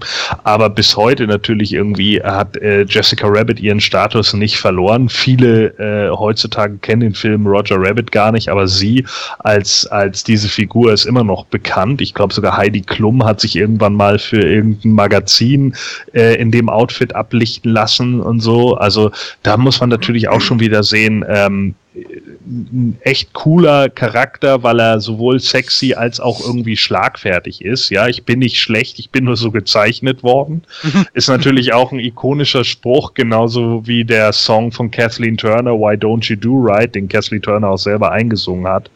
Äh, fand ich natürlich absolut großartig. Ein, äh, ja, ein guter, guter Charakter, wie ich einfach finde, der zwischen so Damsel in Distress und dann wieder doch der, der, äh, ja, eher härteren Powerfrau so oder oder der der äh, galanten Diva irgendwie wechseln kann, ne? Mit äh, nette Bübchenfalle. Also da sind schon so viele, viele Aspekte einfach in dem, in dem Film äh, für sie drin, der sie halt auch sehr facettenreich macht, auch wenn man das am Anfang gar nicht glauben mag. Stimmst du mit dem überein, Jens? Ich stimme eigentlich fast immer überein mit dem, was Gordon sagt. Das ist tatsächlich ein Vamp wie, äh, ja, wie gezeichnet, ja. Also, ja, wenn du mal heute guckst, äh, wir hatten vorhin schon Kim Kardashian immer mal wieder angesprochen mit ihrem Riesenhintern, ja. Äh, das haben wir hier auch bei Jessica. Natürlich eine, eine Taille, ja, da, da würde sich selbst Barbie, ähm, könnte sich da noch was von abschneiden. Natürlich eine unglaubliche Oberweite und dann die Haare, die so äh, eine Seite ihres Gesichtes verdecken, was das Ganze so auch noch so ein bisschen so, ja, kann man sagen, mystisch macht. Also so ein bisschen so auch verdeutlicht, sie ist auch ein bisschen unannahbar und äh, vor allen Dingen auch, wie sie gezeichnet ist, wie sie sich bewegt und alles. Und ja, das kommt hundertprozentig so rüber, wie es sein soll. Möchtest du dazu noch irgendwas ergänzen, Julian? Ja, also erstmal natürlich in der realen Welt, ne, das hat Gordon eben unterschlagen. Eva Marie ist ja auch daran angelehnt. Oh, um Gottes bitte. Willen. ja, wird ja auch so äh, offiziell gesagt, ne? Ähm, nein, Jessica Rabbit ist natürlich um einiges smarter. Ähm, ja, ich finde es ganz schade eigentlich, dass am Anfang dieser Gag verloren gegangen ist, als Eddie in die Bar kommt und äh, alle noch davon ausgingen, ja, logisch, das muss ja dann auch ein Kaninchen sein. und dann kommt da diese, diese, diese Frau da durch den Vorhang und so. Das weiß man natürlich auch, wenn man den Film nie gesehen hat, ne? Geschweige denn einmal in der Kindheit oder so. Sowas merkt man sich einfach. Also der Gag ist dann eben weg. Und ähm, wahrscheinlich weiß man das auch, wenn man nur mal irgendwie den Trailer sieht oder sonst irgendwas. Ne? Also das funktioniert dann natürlich nicht. Aber er geht eben davon aus, ähm, keine Frau, die so aussieht, würde sich ähm, mit einem Kaninchen einlassen. Schöne Dialogszene auch, äh, als sie zu Eddie sagt, Oh ja. äh, es ist schwer, eine Frau zu sein, die so aussieht wie ich. Und er sagt, es ist auch schwer, ein Mann zu sein, der eine Frau ansieht, die so aussieht wie sie. Ja. Eine unfassbare, äh, eine unfassbare äh, Zeile. ich weiß gar nicht, wie es im Original klingt, aber ich finde, äh, wenn es nur halb so gut rüberkommt wie im Deutschen, dann ist das schon sensationell. Ja, und dann natürlich der, der fliegende Kussmund und solche Sachen, also wieder die, wieder der, der Lippenstift sich selbstständig macht und dann sich bei ihm da irgendwo auf die Wange tupft und so. Ähm, ja, das, das sind, das sind einfach schöne Szenen und äh, es soll eben auch so rüberkommen, dass sie eine ganz bestimmte Aura umgibt und sie dann auch alles, ja, beeinflussen kann, steuern kann, verzaubern kann und alles von ihr, äh, ja, sie von allen umgarnt wird und sie auch alles äh, mitreißt und keiner mehr einen Blick für irgendwas anderes hat und ja, hätte sie dann eigentlich auch zur perfekten Täterin natürlich gemacht, ne? Weil man ihr sowas äh, vielleicht gar nicht zutraut. Ja, und genau da bewegt sich der Film ja auch so ein bisschen hin und das ist eigentlich auch ganz interessant. So, äh, man hat dann ja auch, äh, sie haben ja damals sich dann auch zusammengesetzt und irgendwie äh, die die äh, ja Frauen aus der Zeit, also die Sexsymbole aus der Zeit irgendwie dann genommen. Also ich weiß, dass sie die, die ihre Frisur, die haben sie geklaut von Veronica Lake. Und äh, das stimmt auch. Also ich habe irgendwann mal Veronica Lake dann äh, bei Google eingegeben, weil ich sie zumindest nie bewusst in einem Film wahrgenommen habe. Und es passte wirklich eins zu eins. Also es ist wirklich absolut die Frisur genommen, von Fotos abgezeichnet auf sie drauf. Und das ist halt auch eigentlich ganz interessant. Und der, der Look äh, ihrer Augen, gerade wenn er immer so aus dem Dunkeln rauskommt, das war ja auch so ein, so ein Effekt, den Disney gerne mal benutzt hat. Ich glaube, den hat man auch bei Cinderella, bei der bösen Stiefmutter und so. Äh, den haben sie irgendwie von Lauren Bacall äh, äh, übernommen. Also das, das zeigt natürlich auch, wo, wo das Ganze irgendwie so angesiedelt ist. Achso, ich muss übrigens äh, mich noch einmal kurz korrigieren. Äh, Why Don't You Do Right hat Kathleen Turner tatsächlich nicht eingesungen, es war Amy Irving. Ich würde, wo wir gerade bei diesem Sex-Thema sind, eine ganz kleine Brücke schlagen. Ich weiß nicht, ob ihr schon fertig seid mit Jessica.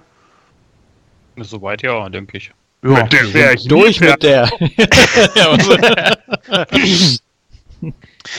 Was ich ein bisschen kontrovers fand, ich, ich bin immer mal gespannt, ob ihr das genauso seht oder eine andere Meinung habt, ist Baby Herman.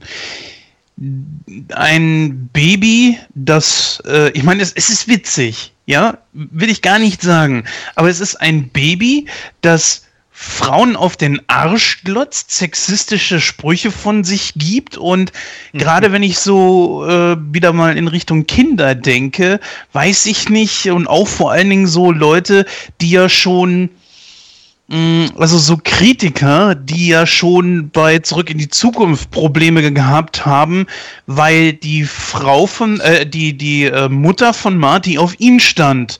Und wenn dann jetzt dann ein Baby ist, das geil ist auf irgendwelche Supervams oder so, mh, schon ziemlich kontrovers. Dass da nie irgendwas gekommen ist, wundert mich. Also ich habe zumindest nichts gelesen. Meine Ja. Ja, und auch noch raucht, ja. Ne? Großartig, also ich fand das, fand Ist das es, absolut ja. gut, so dass das, der, dieser, dieser Gag, der dahinter steht, so äh, ist doch einfach großartig, dass das, dass das, im Endeffekt ist es doch eigentlich auch eine Anklage an all diese äh, Macho-Kerle aus der Zeit, weil die, die ne, diese ganzen alternden Spacken benehmen sich halt immer noch wie kleine Babys, so, ja, die einfach irgendwie immer nur an Mamis Brust wollen und währenddessen halt saufen und rauchen. Denn Ich denke, deshalb ist das nie angeklagt worden, weil es halt einfach eine Persiflage an all diese Männer ist, die sich genauso benehmen. Und das ist natürlich ähm, schon irgendwo ein geiler Gag, ne? Er ist ja sogar noch mehr als das. Also er ist ja, er guckt den ja nicht nur unter den Rock, er klatscht der eine sogar mit der Hand auf dem Hintern. Baby Herman ist auch eine der wenigen Figuren, die in der TV-Version zensiert wurden, weil er irgendjemandem den Mittelfinger zeigt und das wurde, das wurde hinterher geändert in den Zeigefinger. Ja, gut, ist natürlich, nur, mal, nur noch mal ganz kurz, ähm, er ist ja, wenn ich den Einspruch da richtig verstanden habe, er ist ja im Kopf schon 50. Oder er ist ja, Ja. ne? Genau. Genau. Und deswegen, ja, ist er natürlich nicht zu beneiden. Er hat nur den Schniedel von einem Dreijährigen, ne? ja, ja, genau. ja. Ich glaube, das Ja. äh, sagt er auch irgendwo, ne? In irgendeiner Ja. Szene.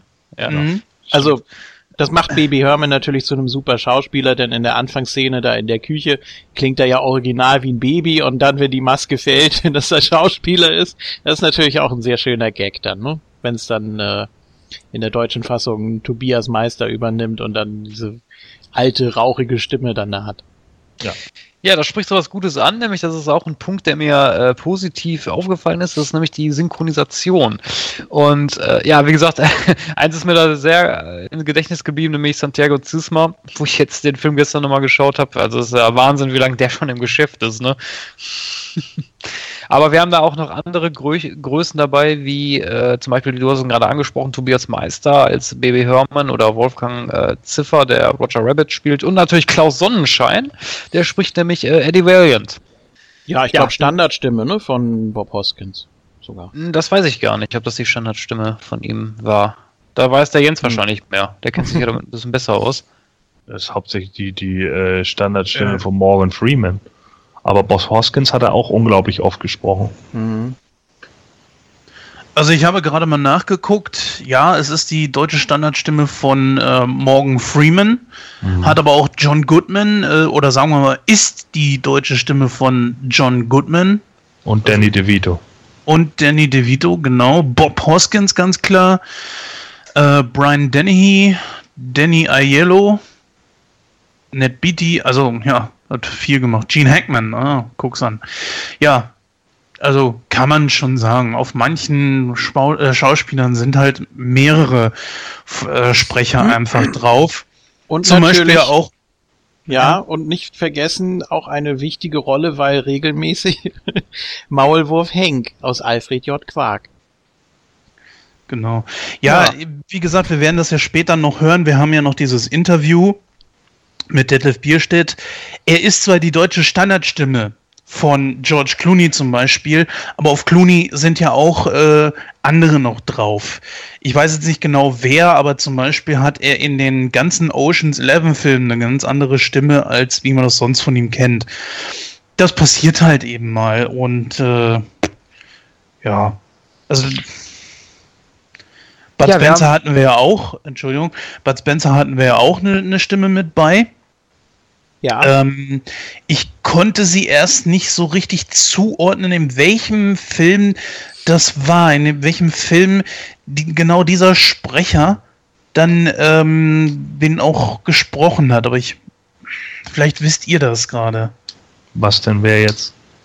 Der hat den, ähm, also diese Bud Spencer Stimme war auf dem Chef von, von Roger. Auf äh, äh, Maroon meinst du jetzt, oder was? Und Hm, Ja, das war Der- Arnold Marquis. so lange her. Admiral Akbar Ja. und äh, Fumé. Unter Genau. anderem. Er nur wieder, weiß er wieder alles. oh, gleich bei Wolfgang Ziffer packe ich noch einiges aus. Geil, Fumé aus Grisou. Sehr gut. Ja, Ja, mal Wolfgang, der weiß, wie der Vater heißt. Wolfgang Ja, natürlich. Ziffer. Pack, äh, hau raus. Wolfgang Ziffer natürlich, also unglaublich vielseitig auch. Sämtliche äh, Tiefen und Höhen, die der äh, abdeckt. Äh, natürlich standardmäßig äh, Calimero, Gulliver aus der Benjamin Blümchen-Serie, dann äh, C3PO aus der neuen äh, Star Wars-Trilogie, also 1 bis 3. Äh, Nummer 5 natürlich hat er auch äh, sich in die Herzen der Zuschauer gesprochen. Mhm. Mr. Äh, Ed. der, der Besitzer von Mr. Ed, hier Wilbur, genau. Äh, Klein Clip aus Ronja Räubertochter, also auch die Real, mein äh, Gott. ja, Das die, die ja Real äh. Filme. Ähm, Ey, wie lange das alles zurückliegt, das ist ja, Ja. hammermäßig. Ja, aber es ist Äh, genau wie heutzutage, du hast immer dieselben Synchronsprecher in Deutschland. Das ist nun mal einfach so, weil du ungefähr eine Handvoll Leute hast, die es wirklich gut können. Es sind vielleicht 30 verschiedene und die sprechen dann halt immer die großen Sachen. Ja, und der, der hört ja nicht auf, ne? Also zuletzt jetzt äh, Rocket Raccoon in der äh, Avengers-Serie. Und äh, Tito aus Oliver und Co. habe ich noch im Kopf. Und dann hat er auch noch einen ganz kleinen Nebensatz in Zurück in die Zukunft 2. Ich glaube, er hat ihm die Brieftasche geklaut. also nächstes Mal drauf achten. Also ich kenne eigentlich seine Stimme nur aus einem einzigen weiteren Film, wo ich jetzt sagen würde, der, das ist mir im Gedächtnis geblieben. Das ist aus Die Geister, die ich rief. Da hat er nämlich von Bill Murray, ähm, ich weiß nicht, wer der Schauspieler war, aber das war dieser Typ, der am Anfang gefeuert wird und dann hinterher später zum Trinker wird. Bobcat Goldthwait. Der spricht zum Beispiel im Original Mr. Floppy in der Serie auf Schlimmer und Ewig. Ach du dickes Ei. Das ist Zed aus Police Academy.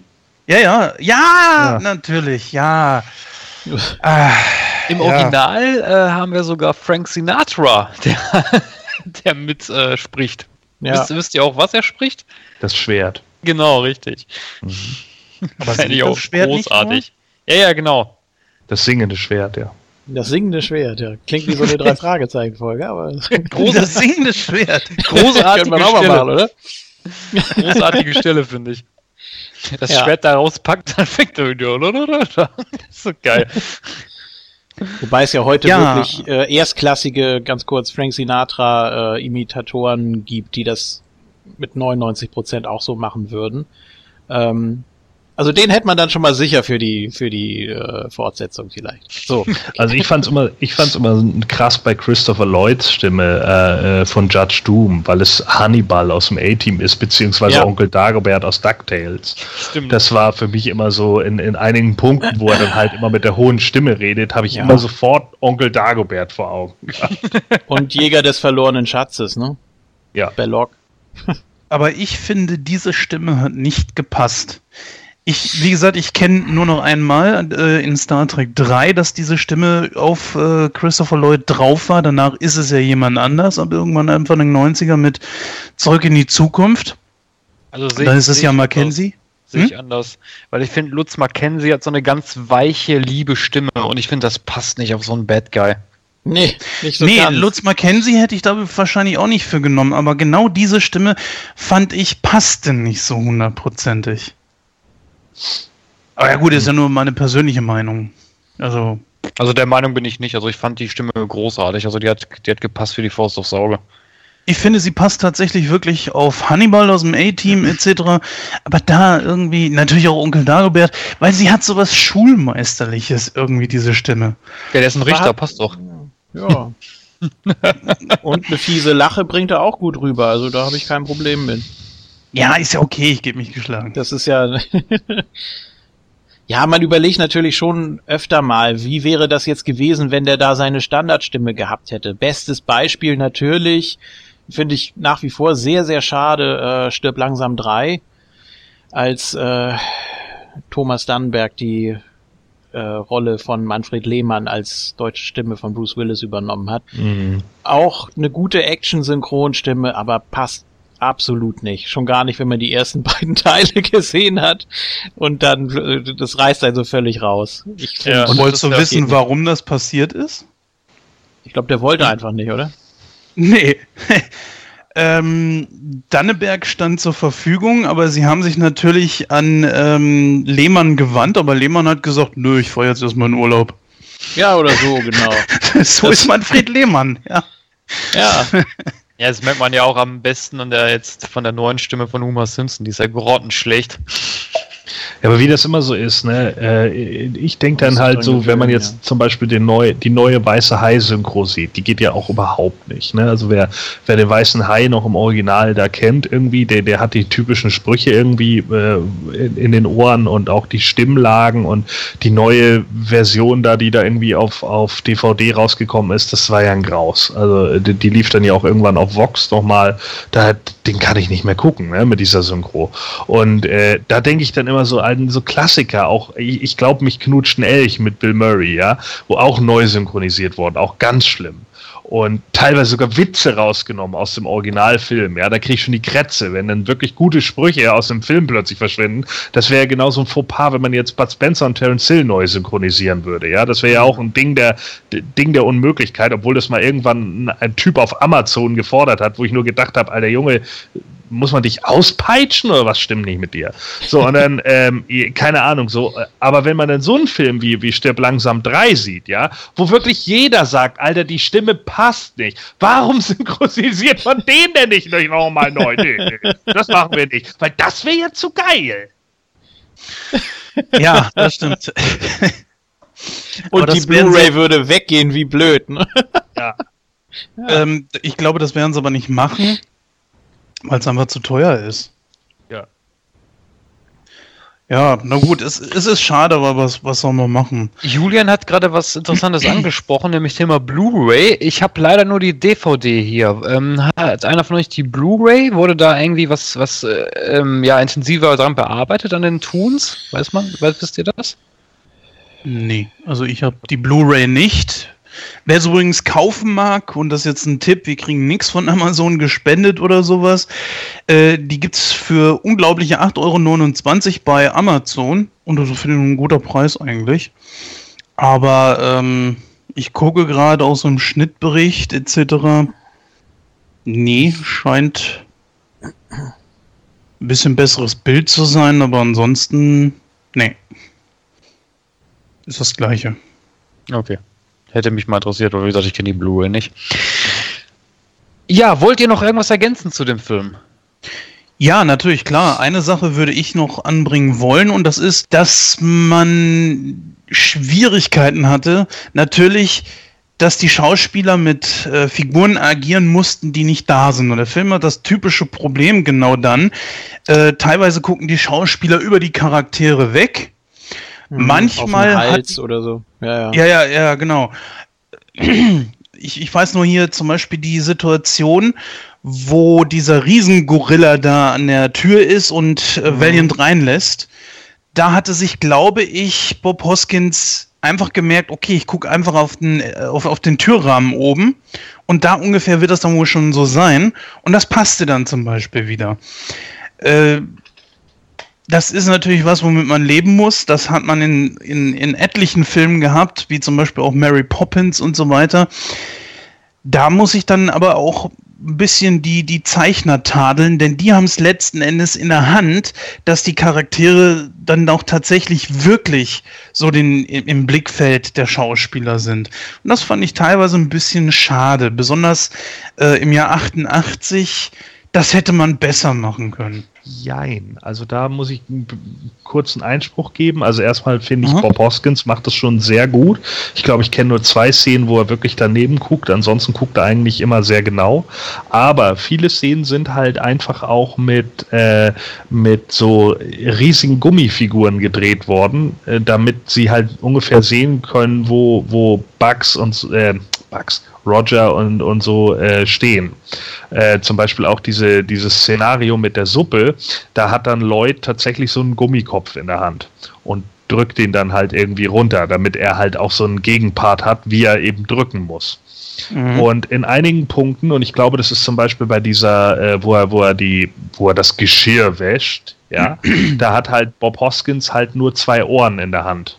So, damit er halt ungefähr weiß, okay, da sind die Ohren. Und da ist es dann natürlich immer schwierig für einen Zeichner, äh, dann nochmal irgendwie den Charakter nochmal anders zu zeichnen, weil er nämlich die Ohren überzeichnen musste.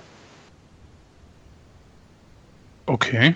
Ne? Das heißt also, Hoskins hatte halt diese Gummiohren in der Hand und die mussten überzeichnet werden. Und das haben sie dann auch gemacht. Sie haben die dann überzeichnet, damit man sie halt im, endlich, im, im letztendlichen Film nicht mehr sieht. Aber wenn er dann da schon ein bisschen zu hoch guckt, nämlich über die Ohren hinweg oder beziehungsweise auf die Stirn von, von Roger sozusagen, ja, ans Ende der Ohren und nicht in seine Augen, dann ist es halt ein bisschen problematisch. Dann, dann hat der Zeichner nämlich nicht äh, komplett Schuld, weil er ja die Ohren überzeichnen muss. Und dann müsste er er theoretisch, um das dann richtig zu machen, entweder den Kopf länger zeichnen oder eben kürzer. Und das würde es ja verzerren.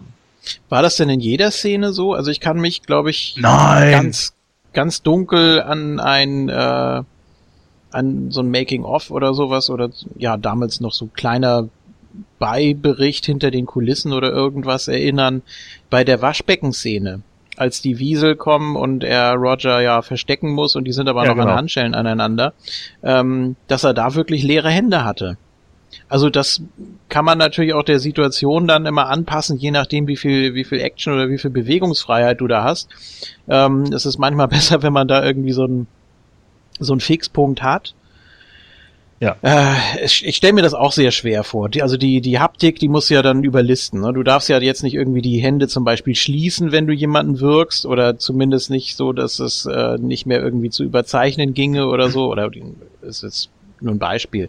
Ähm, aber ich meine, dass das da nicht so war, dass man da wirklich nur äh, Bob Hoskins hatte ähm, mit den mit den Handschellen. Oder ich glaube, die Handschellen hat man irgendwie noch äh, bewegt, irgendwie so mit dem mit dem Ja, Faden genau. oder sowas. Also Genau, solche aber- Geschichten, ne? Aber da ist, glaube ich, diese eine Szene auch, genau bei diesem Tellerspülen. Ich meine, da hat er einmal diese Gummi, äh, halt diese Gummiohren dann in der Hand. Ach doch, ja gut, dann, dann weiß ich es nicht mehr. Ja, also das war das, was ich irgendwie mal gesehen hatte. Ja, aber du hast natürlich recht. Also äh, vielleicht irre ich mich da jetzt auch. Äh, Ich will jetzt auch nicht sagen, dass das hier äh, definitiv richtig sein muss. Aber ich weiß, dass es halt Szenen gibt, wo er ihn da eben anhat und dass da eben diese Gummifiguren mit dabei sind. Aber es sind natürlich auch genügend Szenen einfach gedreht worden, wo entweder nur ein kleiner komischer Roboter längs gefahren ist oder eben gar nichts da war. Und dann wird es schwierig. Wollte ich gerade sagen, Ja. ich meine, das stelle ich mir als Schauspieler auch sehr, sehr schwierig vor, dass du wirklich äh, schauspielen musst, aber du agierst eigentlich mit niemandem. Du sprichst ja quasi mit dir selber, im Grunde Ja. genommen. Das können die Schauspieler ja dann gerne mal als Herausforderung sehen. Danach lechzen sie ja eigentlich immer so. Und ja, warum auch nicht? Aber ich muss sagen, mir ist es ab der zweiten Hälfte doch sehr viel besser in Erinnerung. Da wüsste ich jetzt vielleicht nur eine Szene, wenn überhaupt, wo das dann nicht so gewesen ist. Was mich besonders überrascht hat, war beim Endkampf. Also beim, beim Finale ist das kaum zu sehen. Das, das ist so sehr gut übereinander gebracht worden, finde ich. Was meinst du jetzt? Das zum Beispiel, wenn er die in der Hand hatte oder so, dieses Agieren, dieses durch die Gegend werfen, wenn die so. Toons irgendwas geworfen haben, die Schauspieler ausgewichen sind und so weiter, das da hat man wirklich viel, viel Arbeit reingesteckt. Und äh, naja gut, es geht teilweise auch ein bisschen schnell, sodass das Auge das dann auch nicht sehen kann, was natürlich auch ein Vorteil ist. Und ich finde, da hat man eine sehr, sehr gute Arbeit geleistet. Ja, wobei das sind auch so ein, zwei Sachen, die nicht ganz hinhauen. Zum Beispiel, wenn er sich da mit dem, äh, mit dem Loch aus dem, aus dem Magnet befreit und sowas, da sind so ein paar Zeitfehler drin, weil in der Zeit, die er dann da braucht, äh, wäre das Ding schon längst auf ihn zugekommen und so. Das sind natürlich auch so ein paar Dinge, die dann irgendwie ni- nicht, nicht so ganz hinhauen. Aber mein Gott, so, also ich meine, wenn das, wenn das die einzigen Punkte sind, über die man sich in dem Film aufregen muss, dann ist man schon sehr spitz, finde ich. Ähm, Gerade wo du es ansprichst, diese erstmal eine großartige Idee natürlich, ne? Diese, diese Löcher zum Mitnehmen und an die Wand werfen. Ähm, hat man da gesehen, was er gemacht hat? Ich, ich meine nämlich, dass, also mir kam das so geschnitten vor irgendwie. Er hat das ja nur aus der, aus der Schachtel da geholt. Und dann war er plötzlich frei. Ich weiß gar nicht. Hat Nee, da er macht irgendwie- das. Nein, nein, nein, nein. Also er, er, er setzt das Mhm. Loch über, über, das, über den Magneten und dann ist der Magnet frei in der Mitte und da kann er dann raus. Das habe ich so gar nicht mitbekommen. Ja, das ist aber im Film. Naja, okay. Ja, es war manchmal sowieso ein bisschen komisch geschnitten, dachte ich. Aber ja gut, das kann auch, kann auch Einbildung gewesen sein, ne? Also. Dann Achso, ja, und äh, vielleicht, wenn du, wo du gerade noch bei den Schnitten bist, äh, können wir vielleicht noch einmal kurz erwähnen, dass äh, tatsächlich in der Originalversion, weil das ja dieser ewige Skandal war, in der Originalversion trägt Jessica Rabbit tatsächlich kein Unterhöschen, als sie aus Benny dem Taxi rausfliegt. Das ist später in der, in der späteren überarbeiteten Version äh, dann dazu gekommen, dass sie eine Unterhose bekommen hat. So, so. Ja, es gibt aber die Originalversion, wo sie wirklich keine Unterhose trägt. Also das war ja auch ein riesiger, riesiger Skandal eine Zeit lang. Ne? Oh ja, wenn man bei, äh, wenn man mit einer VHS hin und her spult und irgendwann auf Pause drückt, wer macht das? Ja. Aber Ja, irgendjemand hat sich hingesetzt, irgendein Nerd hat sich hingesetzt und gesagt, oh cool, ich kann Jessica Rabbits Mumu sehen, die man Ja. natürlich auch im Original nicht sehen konnte, was natürlich totaler Schwachsinn ist. So, sie hat halt einfach nur Hautfarben unten drunter, ja, äh, aber äh, da hat sie noch kein Höschen an. Das, dies, dieses Höschen ist tatsächlich erst später hin, äh, nachgefügt worden, hineingefügt worden. Ich möchte nicht wissen, wie viele äh, Jungs als Kind enttäuscht waren, als sie eine Barbie-Puppe das erste Mal in der Hand hatten und äh, naja. äh, ja, nu. Ja, dann würde ich sagen, schließen wir die Diskussion für heute. Es sei denn, ihr wollt noch irgendwas Wichtiges anbringen. Nö, nur das Fazit.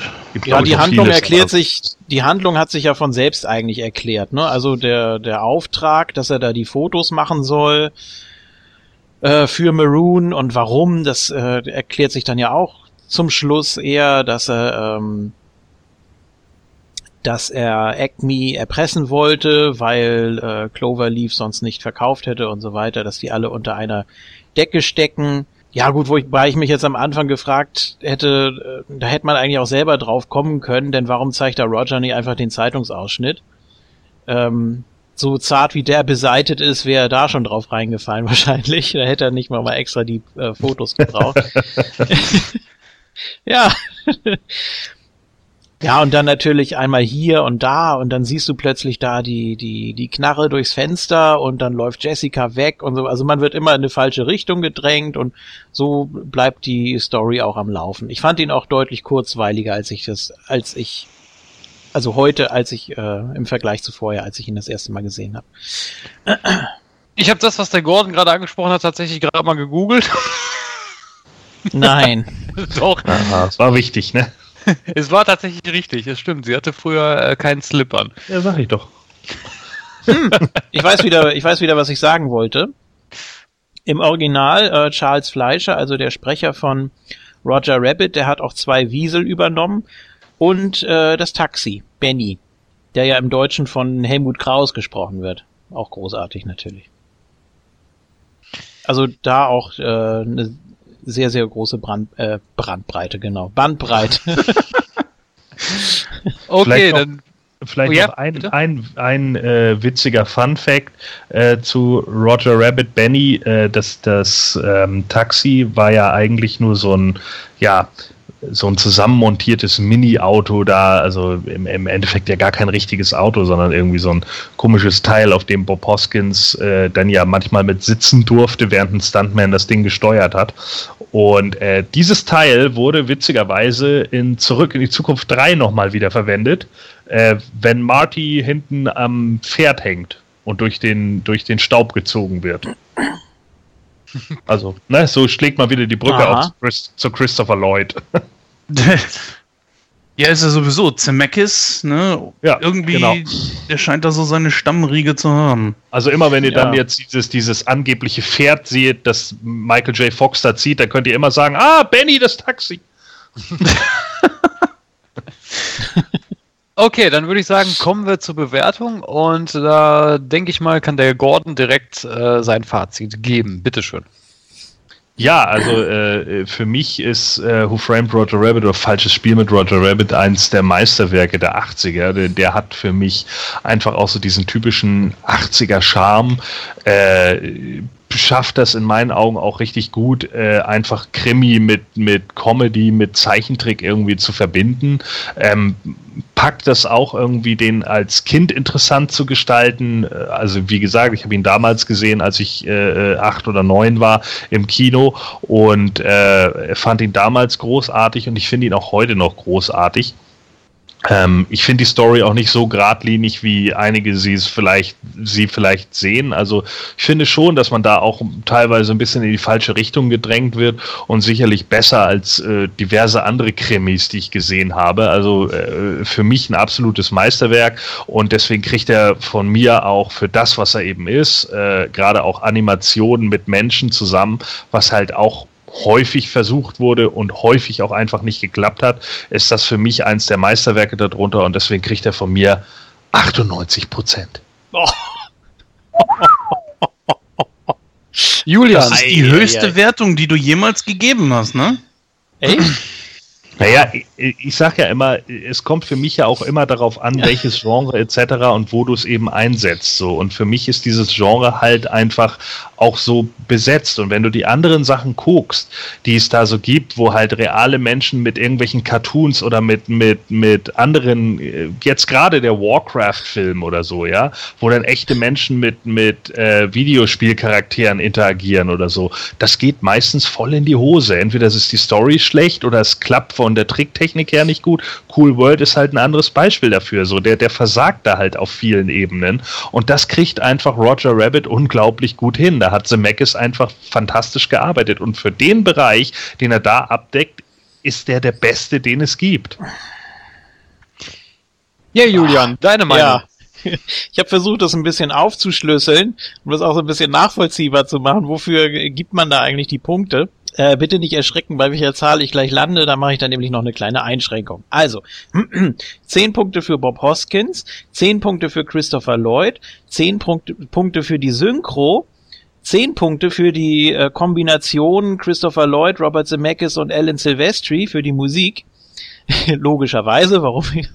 äh, 10 Punkte für die Effekte. So, und jetzt nochmal 50 Punkte für den Tunnel aus Zurück in die Zukunft 2, der benutzt ich wusste wurde. Es. Ich wusste ja. es. Jawohl, so. ich hab's mir gedacht. da ich aber. Ich war so am Überlegen. da ich aber den Film äh, gefühlte 25 Jahre nicht gesehen habe und wenn ich ihn damals schon gut gefunden hätte, hätte ich ihn wahrscheinlich noch öfter gesehen. Ich weiß nicht, ob es nochmal 25 Jahre dauert, bis ich ihn mir nochmal angucke, aber ich denke eher nicht. Trotzdem würde ich dann von den 100, die ich bis jetzt vergeben habe, 25 nochmal abziehen und lande bei 75. Jens, dein Fazit. Na gut, es wurde eigentlich alles schon gesagt. Ich kann es da kurz machen. Ich gebe hier mal zum Besten die Kritiker auf Movie Pilot haben hier zum Beispiel 75% gegeben, die Community nur 69%.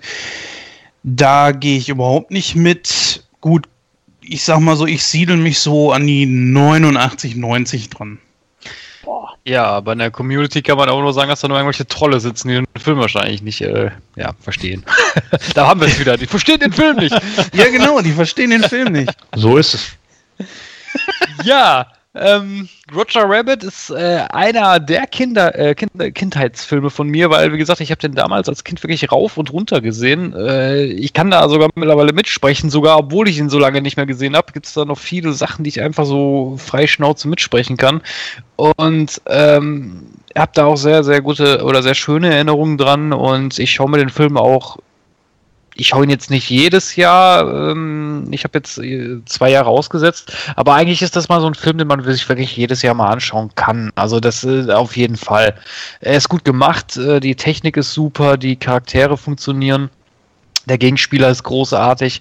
Äh, Bob Hoskins spielt hier eine großartige Rolle. Ist eigentlich schon alles gesagt von meinen Kollegen hier. Äh, deswegen möchte ich mich da dem Gordon anschließen. Auch Premiere, das erste Mal. 98% gebe ich auch. So, dann äh, haben wir jetzt noch einen Programmpunkt auf dem Zettel und zwar ist das ein Interview, das äh, der gute Jens geführt hat, nämlich mit äh, Detlef äh, Bierstedt und ja, da hören wir jetzt rein. Viel Spaß. Bierstedt, ja, hallo Herr Bierstedt erstmal. Schön, dass Sie sich für dieses Interview zur Verfügung stellen. Fangen wir mal ganz von vorne an. Herr Bierstedt, wie kamen Sie zur Schauspielerei, beziehungsweise wie rutschten Sie dann schlussendlich in die Synchronbranche?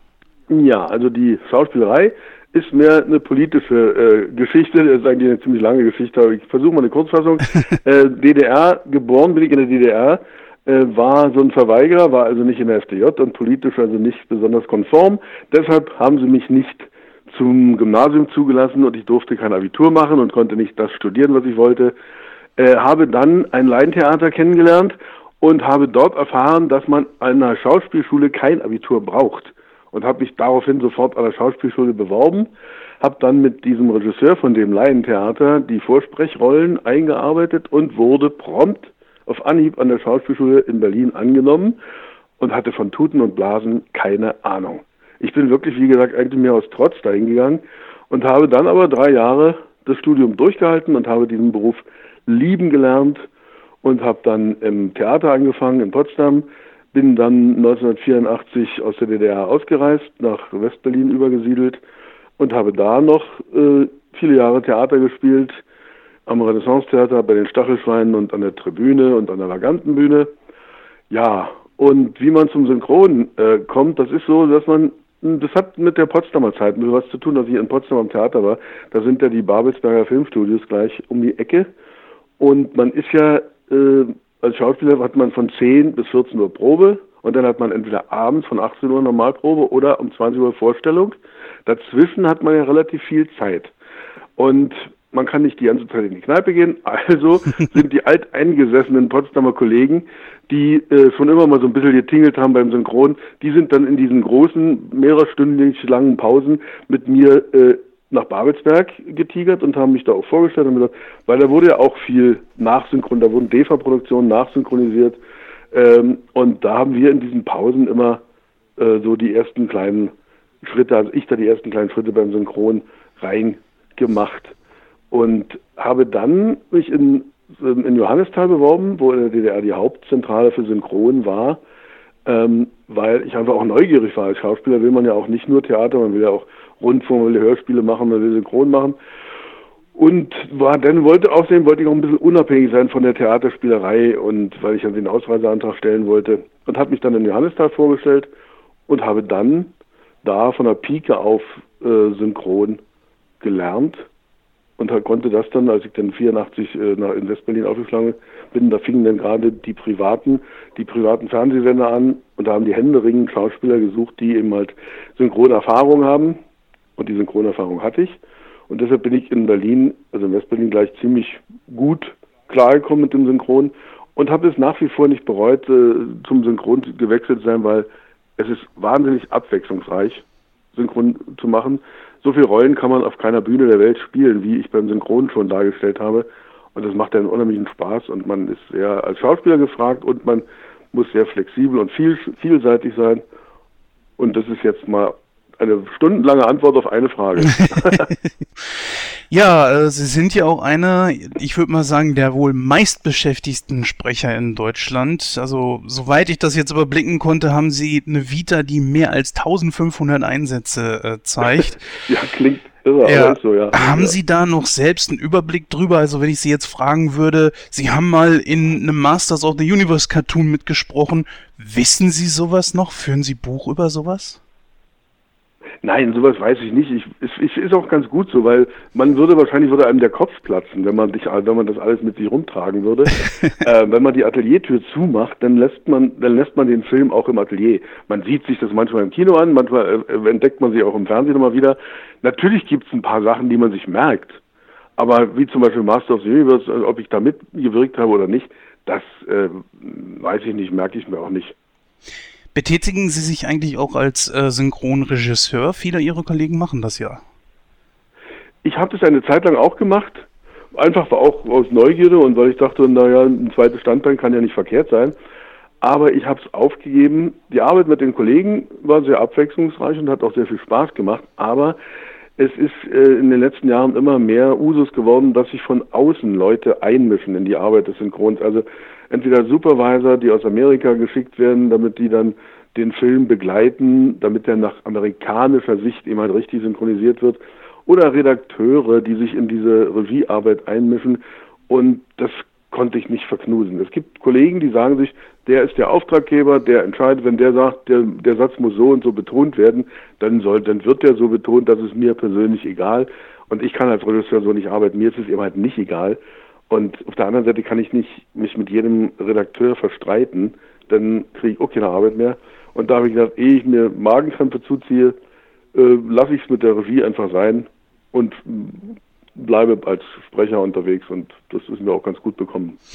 Ja, also man merkt ja auch, dass sie da unheimlich viel beschäftigt sind. Sie gelten ja als die deutsche Feststimme von George Clooney, John C. Ja, Reilly, Bill Pullman, Stan Skarsgård, Jonathan Frakes. Wie, wie schaffen Sie das, sich da gegen diese ganze Konkurrenz durchzusetzen und das gleich auch noch als Feststimme bei so vielen Stars zu werden?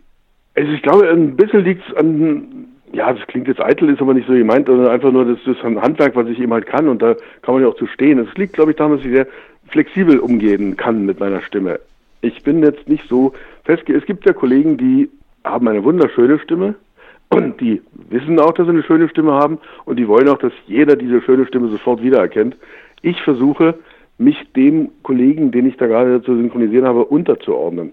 Ich versuche, wenn der jetzt also eine sehr brummige und negative so ausschlagen, versuche ich diese, diese Stimmung so herzustellen und dadurch äh, ist meine Vielseitigkeit einfach größer, weil ich denke nicht, die Leute müssen mich nicht wiedererkennen, sondern die sollten das Gefühl haben, da, der, derjenige, der da auf der Leinwand, der da spricht, der spricht super Deutsch, also ich glaube ihm jedes Wort, das ist mir wichtig und ich glaube deshalb, daran liegt es, dass ich so viele verschiedene äh, Schauspieler sprechen darf. Nehmen wir mal an, es käme jetzt so die Situation, dass zwei ihrer Standardschauspieler so gemeinsam in einem Film spielen. Würden Sie dann eine Rolle abgeben oder würden Sie versuchen, beide unter einen Hut zu bringen? Naja, also wenn es nach mir geht, würde ich versuchen, beide unter einen Hut zu bringen. Aber ich glaube, also bei aller, bei aller Liebe und bei all meinem Vermögen, die Stimme ein bisschen zu verändern, der, ich denke, der gute, richtige Cineast würde dann doch äh, ein bisschen stutzig werden ich, es sei denn, die beiden äh, Schauspieler sind so konträr, dass es mir wirklich gelingen würde, die müsste man natürlich unabhängig voneinander aufnehmen an verschiedenen Tagen, dann würde ich natürlich, der Ehrgeiz wäre da, auf beide zu machen, aber ich glaube, das würden die Verleihe nicht. Die würden dann sagen, also die größere Rolle, also die für jetzt, für die angesehenere Figur, die sprichst du und das andere, da suchen wir jetzt für den Film ausnahmsweise mal lieber einen anderen, möglichst jemand, der dir nahe äh, kommt, aber, also ich würde es versuchen, aber ich glaube nicht, dass der Verleih das machen würde. Wäre das denn zum Beispiel, ich meine, Sie machen sehr viel Hörspiel und auch unzählige Hörbücher. Ist die Arbeit daran dann zum Beispiel einfacher oder würden Sie sagen eher sogar schwerer als wie beim Film oder Serie? Äh, ich würde sagen, die Arbeit am, am Hörbuch ist äh, noch ein bisschen äh, schauspielfreundlicher. Also für mich als Schauspieler, ich, ich bin nicht, weil, also ich bin nicht gebunden beim Synchron. Entschuldigung, beim Synchron ist ja die Vorgabe schon da. Das Kunstwerk, der Film existiert ja schon. Und ich und meine Arbeit besteht dann darin, mich in diese Rolle hineinzuversetzen und das so wiederzugeben, wie der Kollege es mir vorgibt. Beim Hörbuch habe ich die Freiheit, die Figuren so zu gestalten, wie sie mir erscheinen. Also wenn ich jetzt äh, die Seite lese und da kommt, wird eine Figur beschrieben und die Figur kommt dann um, auf der nächsten Seite, tritt die dann mit der wörtlichen Rede auf, dann überlege ich mir, während die Figur sozusagen beschrieben wird, wie wird der wohl sprechen. Wenn der, und wenn die wörtliche Rede da anfängt, dann kommen immer erstaunliche Dinge aus meinem Mund, wo man sagt, ach so spricht der. Sehr schön. Also ich muss es mir dann nur merken, äh, damit ich, wenn er ein paar Seiten später widerspricht, damit man das immer beibehält. Aber die das Schöne ist immer beim Hörbuch, dass man, dass man selbst gestalten kann. Also man ist, man erfindet die Figuren und gibt und haucht den Figuren selber Leben ein. Und das ist für einen Schauspieler natürlich die, die schönere Aufgabe. Sie bedienen ja wirklich das gesamte Spektrum der Unterhaltungsindustrie, was man mit seiner Stimme machen kann. Aber anders als ihre Kollegen gehen sie ja noch einen Schritt weiter und regelmäßig sind sie ja mit Oliver Rohrbeck auf der Bühne. Stichwort Prima ah, Vista Lesung. Äh, mögen Sie uns gerne etwas darüber erzählen? Ja, natürlich. Also mit Oliver bin ich ja schon seit 20 Jahren befreundet. Wir haben zusammen Theater gespielt an der Tribüne und er hat ja die Lauscher Lounge äh, gegründet und er ist dann auf die Idee gekommen, oder besser gesagt zwei andere Kollegen, David Nathan und, und Simon Jäger, äh, haben sich überlegt, dass sie doch mal spontan äh, auf die Bühne gehen und den Leuten zurufen, gibt uns doch mal was zum Lesen, was ihr wollt. Und und das hat Oliver mit mir zusammen, wir haben das fortgesetzt, diese Prima Vista äh, Reihe. Wir reisen also durch Deutschland und ähm, werden angekündigt äh, und so nach dem Motto, die beiden lesen, was sie wollen, unter erheblichem Alkoholeinfluss. also es heißt genau, wie die Leute, das Publikum bringt Texte mit, Texte, die sie selber geschrieben haben, Texte, die sie mögen, lustige Texte, ernsthafte, traurige und äh, legen die uns auf die Bühne und wir greifen in diesen Stapel hinein und lesen spontan, ohne es vorher zu kennen, eben halt äh, aus diesen Geschichten etwas vor.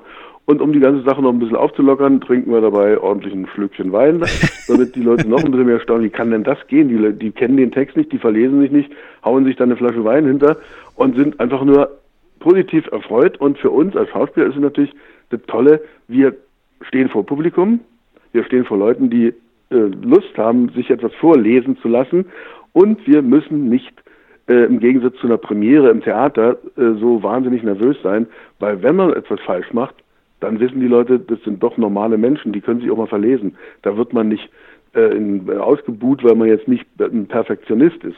Auf der Bühne nach acht Wochen Proben erwarten die Leute ja eine perfekte Inszenierung. Dazu hat man ja acht Wochen Zeit gehabt. Wenn ich auf die Bühne gehe und sage, ich lese euch mal was vor, was ihr mir hier hingelegt habt und, und verlese mich, dann kann ich immer nur sagen, oh Gott, wer hat denn diesen Mist hier hingelegt? ähm, es, man versucht natürlich perfekt zu sein, aber man muss es nicht sein, man ist unheimlich entspannt und es macht richtig Spaß, mal wieder vor Leuten zu stehen, weil im Gegensatz zum Hörbuch oder zum Synchron, da sind wir immer alleine mit dem Mikrofon und da sitzen wir wieder vor 100, 200, 300, 400 Leuten und haben einen großen, großen Spaß daran. Ja, das bringt mich zu einer anderen Frage. Äh, Simon Jäger und David Nathan haben aufgehört, haben Sie gesagt. Wissen Sie zufälligerweise warum?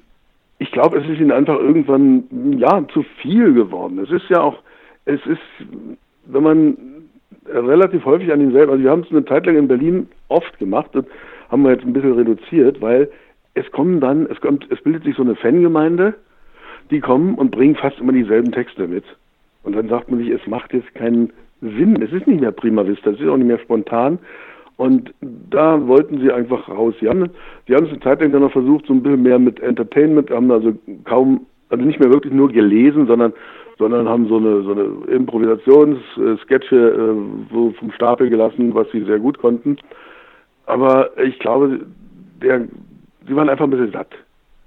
Und das könnte bei Oliver und mir auch irgendwann sein, dass man sagt, also ich weiß jetzt nicht, ob das noch was bringt, aber da wir relativ weit in Deutschland rumreisen und immer wieder in entfernte Ecken kommen, wo die Leute das noch, dieses Prinzip von Prima Vista als Neuland betrachten, ist es auch, gibt es auch immer wieder neue Texte und das ist dann immer noch wieder, für uns auch wieder, bleibt es immer noch wieder spannend.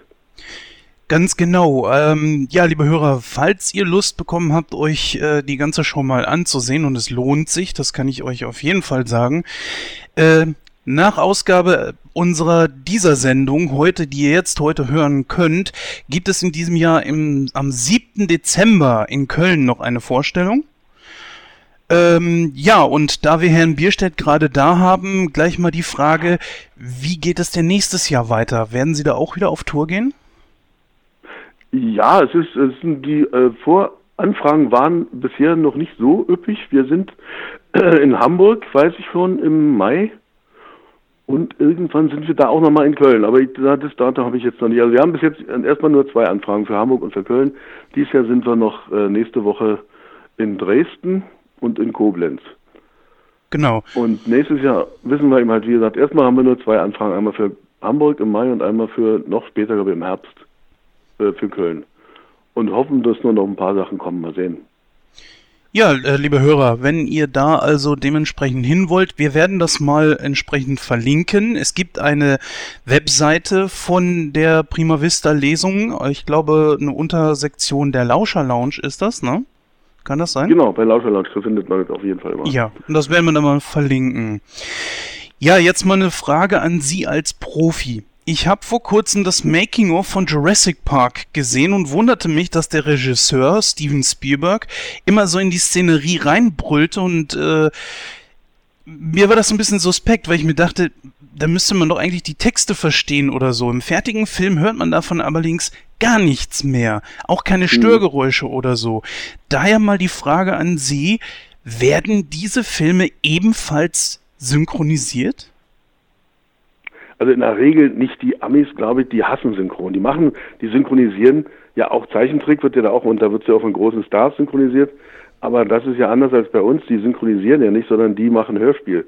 wenn die jetzt beim, bei so einem Zeichentrickfilm, wenn da Tom Hanks oder sonst wer, äh, irgendwelche große Stars, dann werden, werden denen die Figuren gezeigt und jetzt, die, die Geschichte wird ihnen gezeigt und dann spielen die äh, drauf los. Sie müssen nicht äh, lippensynchron sein, sondern sie spielen einfach Theater oder machen und das und die Münder werden dann später in die in die Gesichter reingezeichnet, weil ansonsten ist in Amerika Synchron eher verpönt und unbeliebt und deshalb bin ich mir ziemlich sicher, dass diese Filme nicht nachsynchronisiert sind in Amerika, sondern dass die Szenen, wo der Spielberg dann da reingebrüllt hat, es ist ja in der Regel so, ich habe jetzt auch gerade wieder was gedreht, dass man, dass man eine Szene, für, ich sag mal so, für eine Szene, die im, im Film eine Minute oder zwei Minuten dauert, braucht man ungefähr sechs bis acht Stunden, weil es aus jeder Perspektive wird die Kamera von oben, die Kamera von links, die Kamera von sechs, immer die gleiche Szene. Und wenn dann mal zwischendurch der Regisseur rein intensiver, intensiver, dann nehmen sie diese Stelle, wo da die Kamera, nehmen sie einfach von der anderen Seite, wo er nicht reingeschrien hat. Also ich glaube nicht, dass das synchronisiert wird. Hm. Naja gut, schade. Ich hätte gedacht, da könnte man ein bisschen gegenhalten, aber... also ich kann es mir nicht vorstellen. Ich habe es noch nie gehört, dass in Amerika, dass die, äh, dass die da selber äh, sich selbst und äh, Eigensynchron ist noch dazu, kommt noch dazu, dass äh, selbst, sich selbst zu synchronisieren ist noch das Schwerste überhaupt, was es gibt. Also wenn man Fremdsynchron macht, dann weiß man, da kann man auch schummeln. Weil es ist ja eine andere Sprache und die, die Lippenbewegungen sind eben halt anders. Der Text sollte möglichst so geschrieben werden, dass es sehr schön lippensynchron aussieht, aber es ist geschummelt. Während wenn man Deutsch auf Deutsch, das wird ja manchmal auch gemacht, dass eine Produktion, wo so viel Außengeräusche sind oder wo die Filmproduktion und der Regisseur feststellte, der Kollege, der da gespielt hat, der sieht zwar genauso aus, wie ich wollte, aber sprechen kann er nicht dann wird es auch manchmal nachsynchronisiert und dann muss man aber hundertprozentig perfekt sein. Weil dann kann man nicht sagen, naja, der macht jetzt mal äh, I am und muss macht den Mund und da kann ich euch bin sagen oder sonst was, aber da muss man, ich habe oder ich bin, da muss, da wo das B ist, muss das B sein. Da muss man also den Rhythmus hundertprozentig treffen, was viel, viel schwerer ist. Und da die Amerikaner synchron so gut wie gar nicht üben und trainieren, glaube ich nicht, dass die das machen ähm, es gibt ja momentan in Deutschland so eine große Welle, also es ist ja sehr beliebt geworden, sich den O-Ton anzugucken. Beeinflusst das irgendwie äh, Sie als Synchronschauspieler äh, oder beziehungsweise vielleicht die Synchronbranche selbst? Kommt das irgendwie bei Ihnen an oder geht das an Ihnen irgendwie vorbei? Ich denke, das geht an uns vorbei. Ich hoffe, das geht, dass es an uns vorbeigeht. Es wird natürlich immer wieder ähm, polemisiert, dass, dass man das im Original viel besser sieht, aber es ist natürlich Blödsinn. Die Leute können nicht alle äh, perfekt Norwegisch oder äh, Japanisch oder Türkisch oder Italienisch. Also wir synchronisieren ja nicht nur amerikanische Blockbuster, sondern alle Sprachen. Und auch äh, in amerikanischen oder englischen äh, Filmen, die, die in der irgendeinen Gossengegenden, die sprechen einen Englisch, da kenne ich nicht viele Leute, die da irgendwas verstehen. Und da sind sie dann schon froh, wenn es synchronisiert wird. Ähm, ich denke nicht, dass es wirklich, der, der deutsche Zuschauer ist einfach gewöhnt, dass er dem Film 100% folgen kann, ohne dass er seine Englischkenntnisse strapazieren muss und Untertitel äh, will die von Jakina haben. Es wird sicherlich über bestimmten Filmen und in bestimmten Kreisen so sein, dass, dass die Leute den Originaltext äh, sich, den Originalfilm sich angucken, aber ich denke, das wird eine Minderheit bleiben. Ja, äh, wo wir gerade beim Synchron sind, bleiben wir da auch noch kurz. Ihre Tochter, Marie Bierstedt, ist ja ebenfalls in der mhm. Synchronbranche tätig und das auch sehr erfolgreich. Wie entstand denn so bei ihr der Wunsch, äh, es ihnen gleich zu tun? Ja, das sind immer so eine typischen Schauspielkindergeschichten. Das ist so, ich, der Papa hat das Kind eben halt mal mitgenommen ins Studio und dann hatte sie so kleine Rolle äh, als junge Mädel und hat sich gefreut, dass sie da so, man ist ja dann doch ein bisschen aufgeregt als Kind, und plötzlich so, man ist jetzt im Film, im Film, im Filmbusiness mit dabei und ähm, wollte dann mit so mit 14, 15 so ein bisschen äh, ihr Taschengeld und dann hat sie gesagt, sie macht's denn macht's öfter. Ich wollte ja, als sie kleiner war, sowieso nicht, dass sie da ihr ganzes äh, Kinderleben im Synchronstudio verlebt.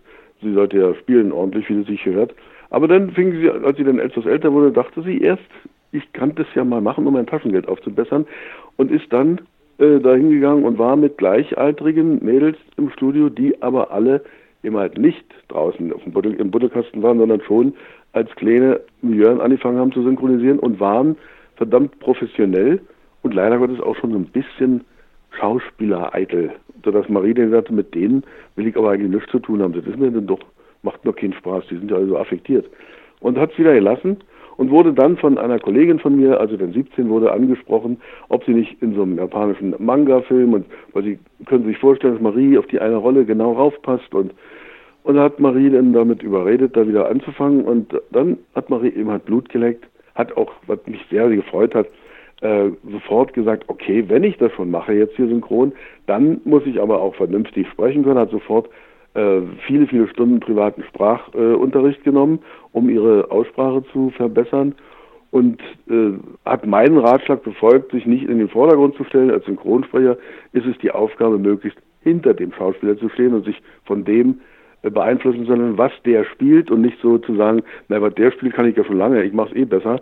Das ist Blödsinn beim Synchron. Beim Synchron ist es schön, wenn man sich bescheiden hinter den stellt und der Zuschauer das Gefühl hat, der spricht perfekt Deutsch.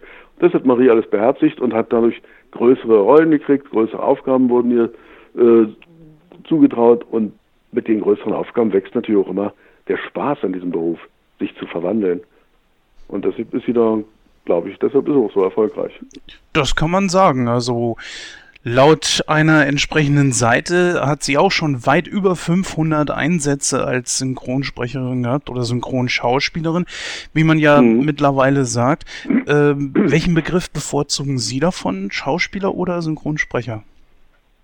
Also ich würde lieber Schauspieler sagen, obwohl es ein bisschen gestellt klingt, aber, aber es ist eine Schauspielerarbeit. Sprecher, da würden viele sagen, das ist kein Nachrichtensprecher. Wir machen, wir sprechen die Texte nicht, aber wir spielen wir spielen die Situation nach, die uns vorgegeben ist.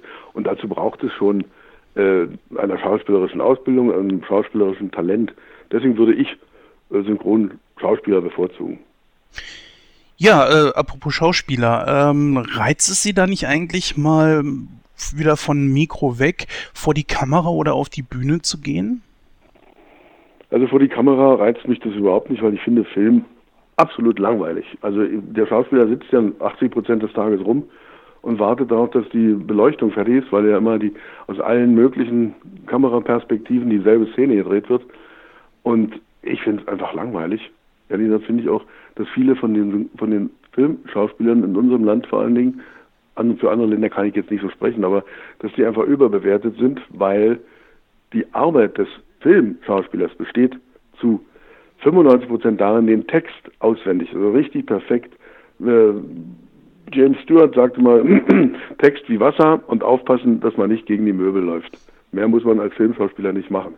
Und da ist ein bisschen was dran, muss ich ehrlich sagen. Man, man kommt an den Drehort, ans Set sozusagen, dann wird man vom äh, Regisseur in, instruiert, wo man sich hinzusetzen hat und dann ja den Blick noch weiter nach links, noch weiter, ja, so ist ein schöner Blick, dann sagt man seinen Text und dann geht man wieder ich finde nicht, dass da eine große, dann reizt es mich nicht. Bühne ist was anderes, weil Bühne ist so live und da muss man sich auch, da muss man sich auch eine Rolle erarbeiten. Beim Film ist es in der Regel so, die casten so lange, bis sie den Typ gefunden haben, der ihren Vorstellungen entspricht. Und der Typ muss ja dann nichts mehr groß spielen, weil er ist ja genau so, wie die ihn sich ausgesucht haben.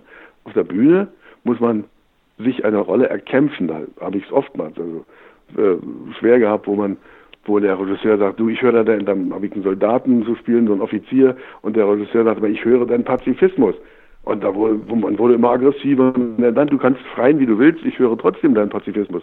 Dann muss man an sich arbeiten. Wie kann ich so glaubhaft rüberkommen, dass die Leute vor mir Angst haben und sagen, oh Gott, ist das ein ekliger Typ. Da, da, da kann man nicht sagen, naja, ich sehe jetzt schon mal so, so und so aus. Beim Film wird mal gecastet, weil sie den Typen so haben wollen.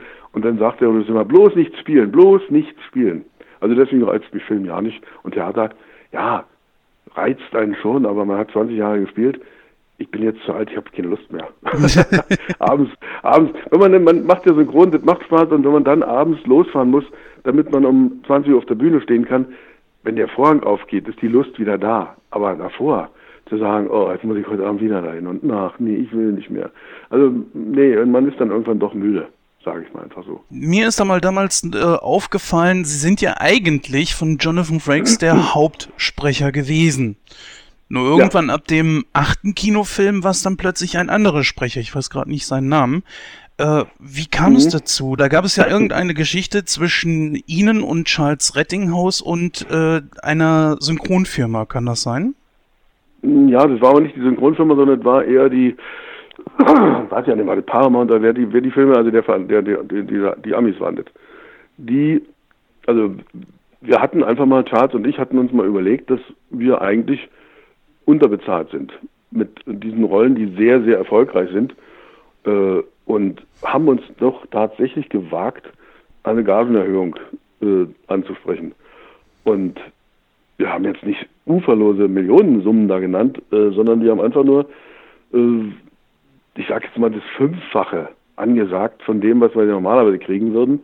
In der Regel, wenn man jetzt in Verhandlungen geht, das macht, ist bei jeder Gewerkschaft so, dann setzt man eine bestimmte Summe oben an, damit man, und der, der Arbeitgeber sagt dann unten, und dann versucht man sich in der Mitte zu treffen. Das ist eigentlich so, verhandelt man.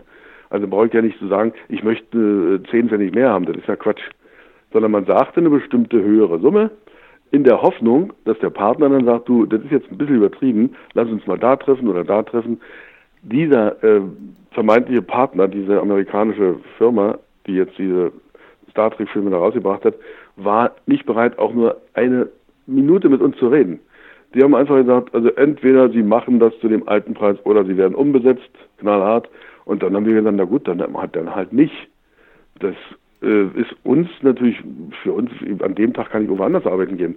Für die Leute war es war echt gemein. Ich war mit Charles in dem Kino zu der Premiere, als dieser Film mit der neuen, mit den neuen Synchronstimmen lief. Mhm da war ein Tumult in dem Kino, weil die Leute, als, die, als die dann anfingen zu sprechen, wir beide haben uns natürlich sehr gefreut, wir haben uns da nicht zu erkennen gegeben, aber, aber die Leute waren stinkesauer. Die waren stinkesauer.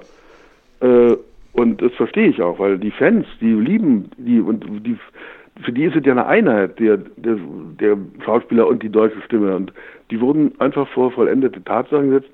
Und nicht, weil wir so unverschämt waren, sondern weil einfach die knallharte Geschäftspolitik heißt, einmal und, nee, und dann bleibt so für immer und ewig. Das ist jetzt fest. Heute sind sie da auch ein bisschen flexibler geworden.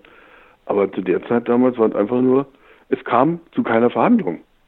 Es kam überhaupt nicht. Wir haben, die haben nicht ein Wort mit uns geredet. Und da waren wir natürlich auch, man hat ja auch ein bisschen seinen eigenen Stolz und sagt ja, wenn, wenn die es nicht für nötig befinden, mit uns ein bisschen zu reden, dann müssen sie eben halt einen anderen nehmen und müssen auch damit leben, dass die Leute dann ein bisschen sauer sind.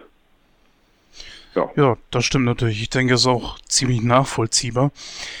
Ja, jetzt mal abschließend so die Frage, Sie haben es gerade selber schon gesagt, Sie können in einem Kino sitzen und äh, sind mittendrin, aber anonym, solange Sie nicht sprechen. Genießen oh. Sie so dann auch diese Anonymität oder würden Sie sagen, auch doch schon so ein bisschen mehr Bekanntheit wäre schon nicht schlecht? Ich genieße das sehr. Ich finde es wunderbar, dass man anonym äh, bleiben kann und, und man weiß ja, was man wert ist und man weiß, man sieht zum Beispiel bei den Prima Vista Lesungen, welche Wertschätzung die, die Leute uns gegenüber äh, bringen und haben. Also ist schon toll, aber ich möchte nicht auf der Straße andauernd äh, wiedererkannt werden. Es ist ein schönes Gefühl, wenn wirklich mal jemand äh, beim Einkauf ein Verkäufer oder ein Kellner oder wie auch immer äh, jemand sagt, dann sagen Sie mal, sind Sie Ihre Stimme kommen? Es könnte sein, dass Sie das und das und der und der sind. Natürlich freut man sich darüber. Aber wenn es andauernd wäre, glaube ich, wäre es lästig. Und ich lege es auch um Gottes Willen nicht drauf an. Ich sehe nicht so aus wie George Clooney. Und wenn ich äh, hier zu Hause bin, den Berliner Eco-Film, wie es sich gehört, und da kommt auch so gut wie kaum jemand auf die Idee, mit äh, an meiner Stimme mich da mit irgendjemandem zusammen in einen Topf zu werfen. Und es ist schon toll, dass man anonym ist. Was schöner wäre, so ein bisschen, die Presse könnte einen schon ein bisschen mehr in, die, in den Fokus der Öffentlichkeit rücken. Also der Name beim Abspann stehen die Namen so gut wie nie mehr da, weil das ja schon wieder Werbesekunden kostet. Auch im Kino sitzt man, ist man im Abspann selten zu sehen. Diese ähm, Ehrerbietung könnte man uns schon erweisen. Das, darüber würde man sich schon freuen. Aber der Wiedererkennungseffekt auf der Straße muss nicht unbedingt sein. Ja, damit sind wir eigentlich auch schon so gut wie am Ende und erlauben Sie mir dann noch so die Frage, Was für Projekte stehen an, in nächster Zeit bei Ihnen an? Natürlich Weihnachten, Silvester, ganz klar.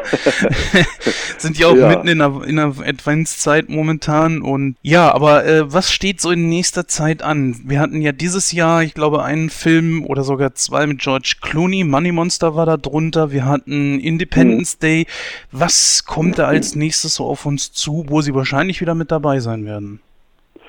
Also was Synchron betrifft, kann ich da gar nichts zu sagen, weil die, die Filme werden doch heutzutage relativ kurzfristig immer äh, nach Deutschland geschickt. Also d- d- ist eine ziemlich hektische Arbeit dann immer und kommt, da ist nicht so eine lange Planung, sondern wir ma- im nächsten Juni kommt der neue Clooney oder der neue Pullman und wir können jetzt schon mal langsam uns einen Termin suchen, wann wir ins Studio gehen. Das kommt meistens immer eine Woche vorher und du, nächste Woche ist da wieder der und der Film und da muss man da sich die Zeit freischaufeln. Kann ich gar nichts zu sagen. Ich mache Hörbuch, mache ich jetzt wieder ein, äh, mit, einen historischen Roman von Rebecca Gablé. Mhm. Da fange ich im Januar an mit. Und synchron muss ich einfach abwarten, was da kommt. Okay, ja, dann sind wir eigentlich durch. Herr Bierstedt, ich danke Ihnen, Ja. dass Sie sich die Zeit genommen haben, das auch an einem so, äh, ja, heute ist Sonntag, liebe Hörer, und äh, Herr Bierstedt hat sich extra bereit erklärt, heute mit uns dieses Interview zu machen. Das ist natürlich auch nicht selbstverständlich. Danke dafür und ähm, ich hoffe, dass Sie uns noch lange, lange, lange erhalten bleiben. Ja, ich danke Ihnen und äh, alle schöne Grüße an die Hörer. Und ich hoffe das natürlich auch. Mir macht diese Arbeit einen Heidenspaß. Und ich denke auch nicht, ich werde nächstes Jahr 65, werde, gehe, könnte in Rente gehen, aber Rente ist, man muss, muss, nee, brauche ich nicht. Also ich gehe, solange die Leute mich hören wollen, solange würde ich, werde ich natürlich immer ins Studio gehen und weiter synchronisieren und weiter Hörbücher machen, weil es einfach, das ist einfach eine reine Freude. Anbei man Ja. Ihnen, also zumindest an der Stimme oder auch vom Aussehen her, 65, nein. Also. Vielleicht hört man sich auf jeden Fall, beziehungsweise sieht sich auf der nächsten Ja. Prima Vista. Naja, wäre doch schön, wenn man dem kann man sich vielleicht nochmal die Hand geben. ja, alles Okay. klar. Ich danke Ihnen. Gut. Ich danke auch. Okay, tschüss. Tschüssi.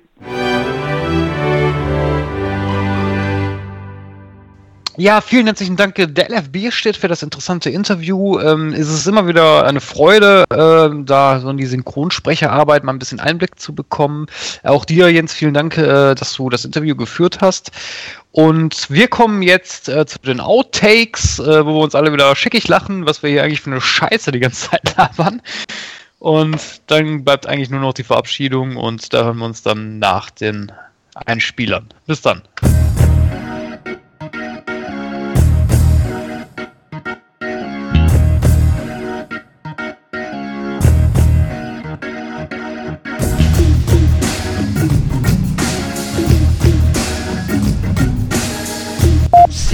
Sagt einfach 10 zahme Ziegen zogen 10 Zentner Zucker zum Zoo.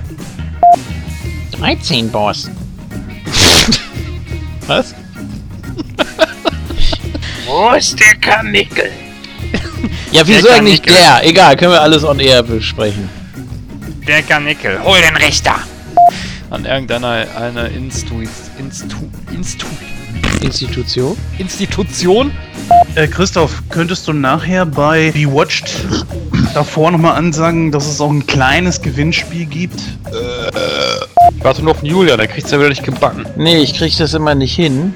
Also ich lasse jetzt laufen. Und wann nimmst du auf? Oder so, ja. Oh Mann.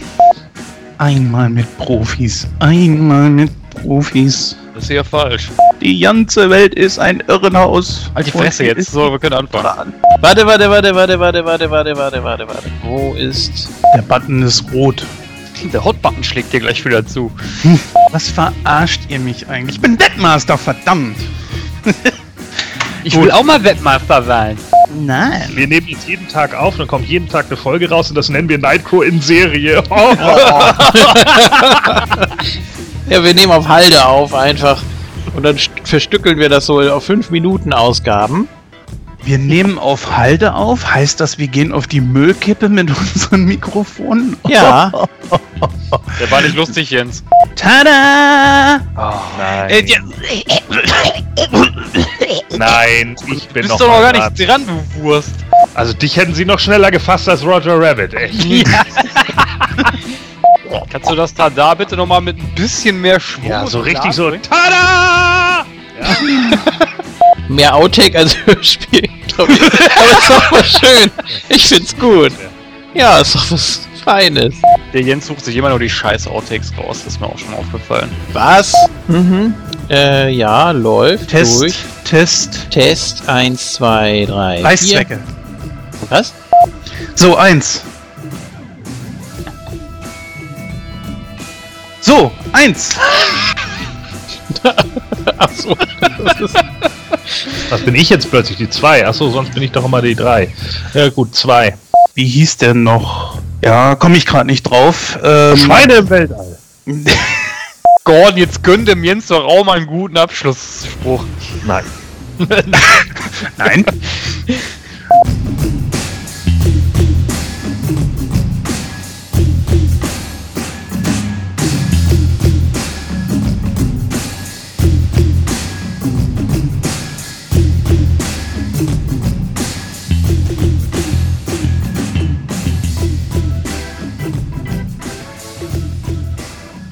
Ja, das war die 70. Ausgabe von Nightcrow, stand ganz im Zeichen von Roger Rabbit, beziehungsweise von Marvin Acme. ähm, ja, ähm, wie das Übliche bleibt eigentlich nur noch zu sagen, was ich eigentlich äh, bei jeder Ausgabe sage. Wenn euch diese Ausgabe gefallen hat, äh, ja, hinterlasst doch einfach mal Feedback, schreibt uns auf äh, Facebook, Twitter oder schickt uns eine E-Mail an info@nightcrow.de. Ihr könnt natürlich auch gerne diesen Podcast bei iTunes bewerten, wenn ihr das mögt, äh, weil jede positive Bewertung hilft uns natürlich auch, die Position, die wir derzeit in iTunes besitzen, äh, weiter zu verbessern. In dem Sinne wünsche ich euch noch einen schönen Tag, einen schönen Abend oder eine gute Nacht, je nachdem, wann ihr diesen Podcast hört. Und dann hören wir uns dann wieder in Ausgabe 71 und ich sage dann bis dahin, bis dann. Ciao. Ja, genau. Wir hören uns dann wieder in Ausgabe 71. Wahrscheinlich ist das dann die Weihnachtsausgabe. Damit natürlich auch gleichzeitig das Dreijährige von Nightcrow, was wir natürlich auch gebührend feiern wollen. Mal gucken, was wir da noch so aus dem Hut zaubern können. Auch an dieser Stelle, tschüss, bis dann, macht's gut, bis zum nächsten Mal. Ja, und ich vermute ja, wie jedes Mal, dass der Gordon noch irgendeinen bekloppten Spruch vorbereitet hat. Deshalb sage ich jetzt auch Danke fürs Zuhören, danke fürs Feedbacken, danke fürs Dabeisein mit uns. Ergänzt gerne, wenn äh, wir was vergessen haben, wenn wir irgendwas völlig Schwachsinniges erzählt haben. Kann ja auch mal vorkommen, weiß ich nicht. Ähm, ansonsten hört auch gerne mal bei Moontalk rein, moontalk.net und ja, bis wahrscheinlich zum nächsten Mal. Tschüss. Ja, genau. Schreibt Feedback. So, und jetzt tschüss bis dann. Und äh, wie heißt die momentan erfolgreichste Popband in Thunstadt? RK Maroon 5.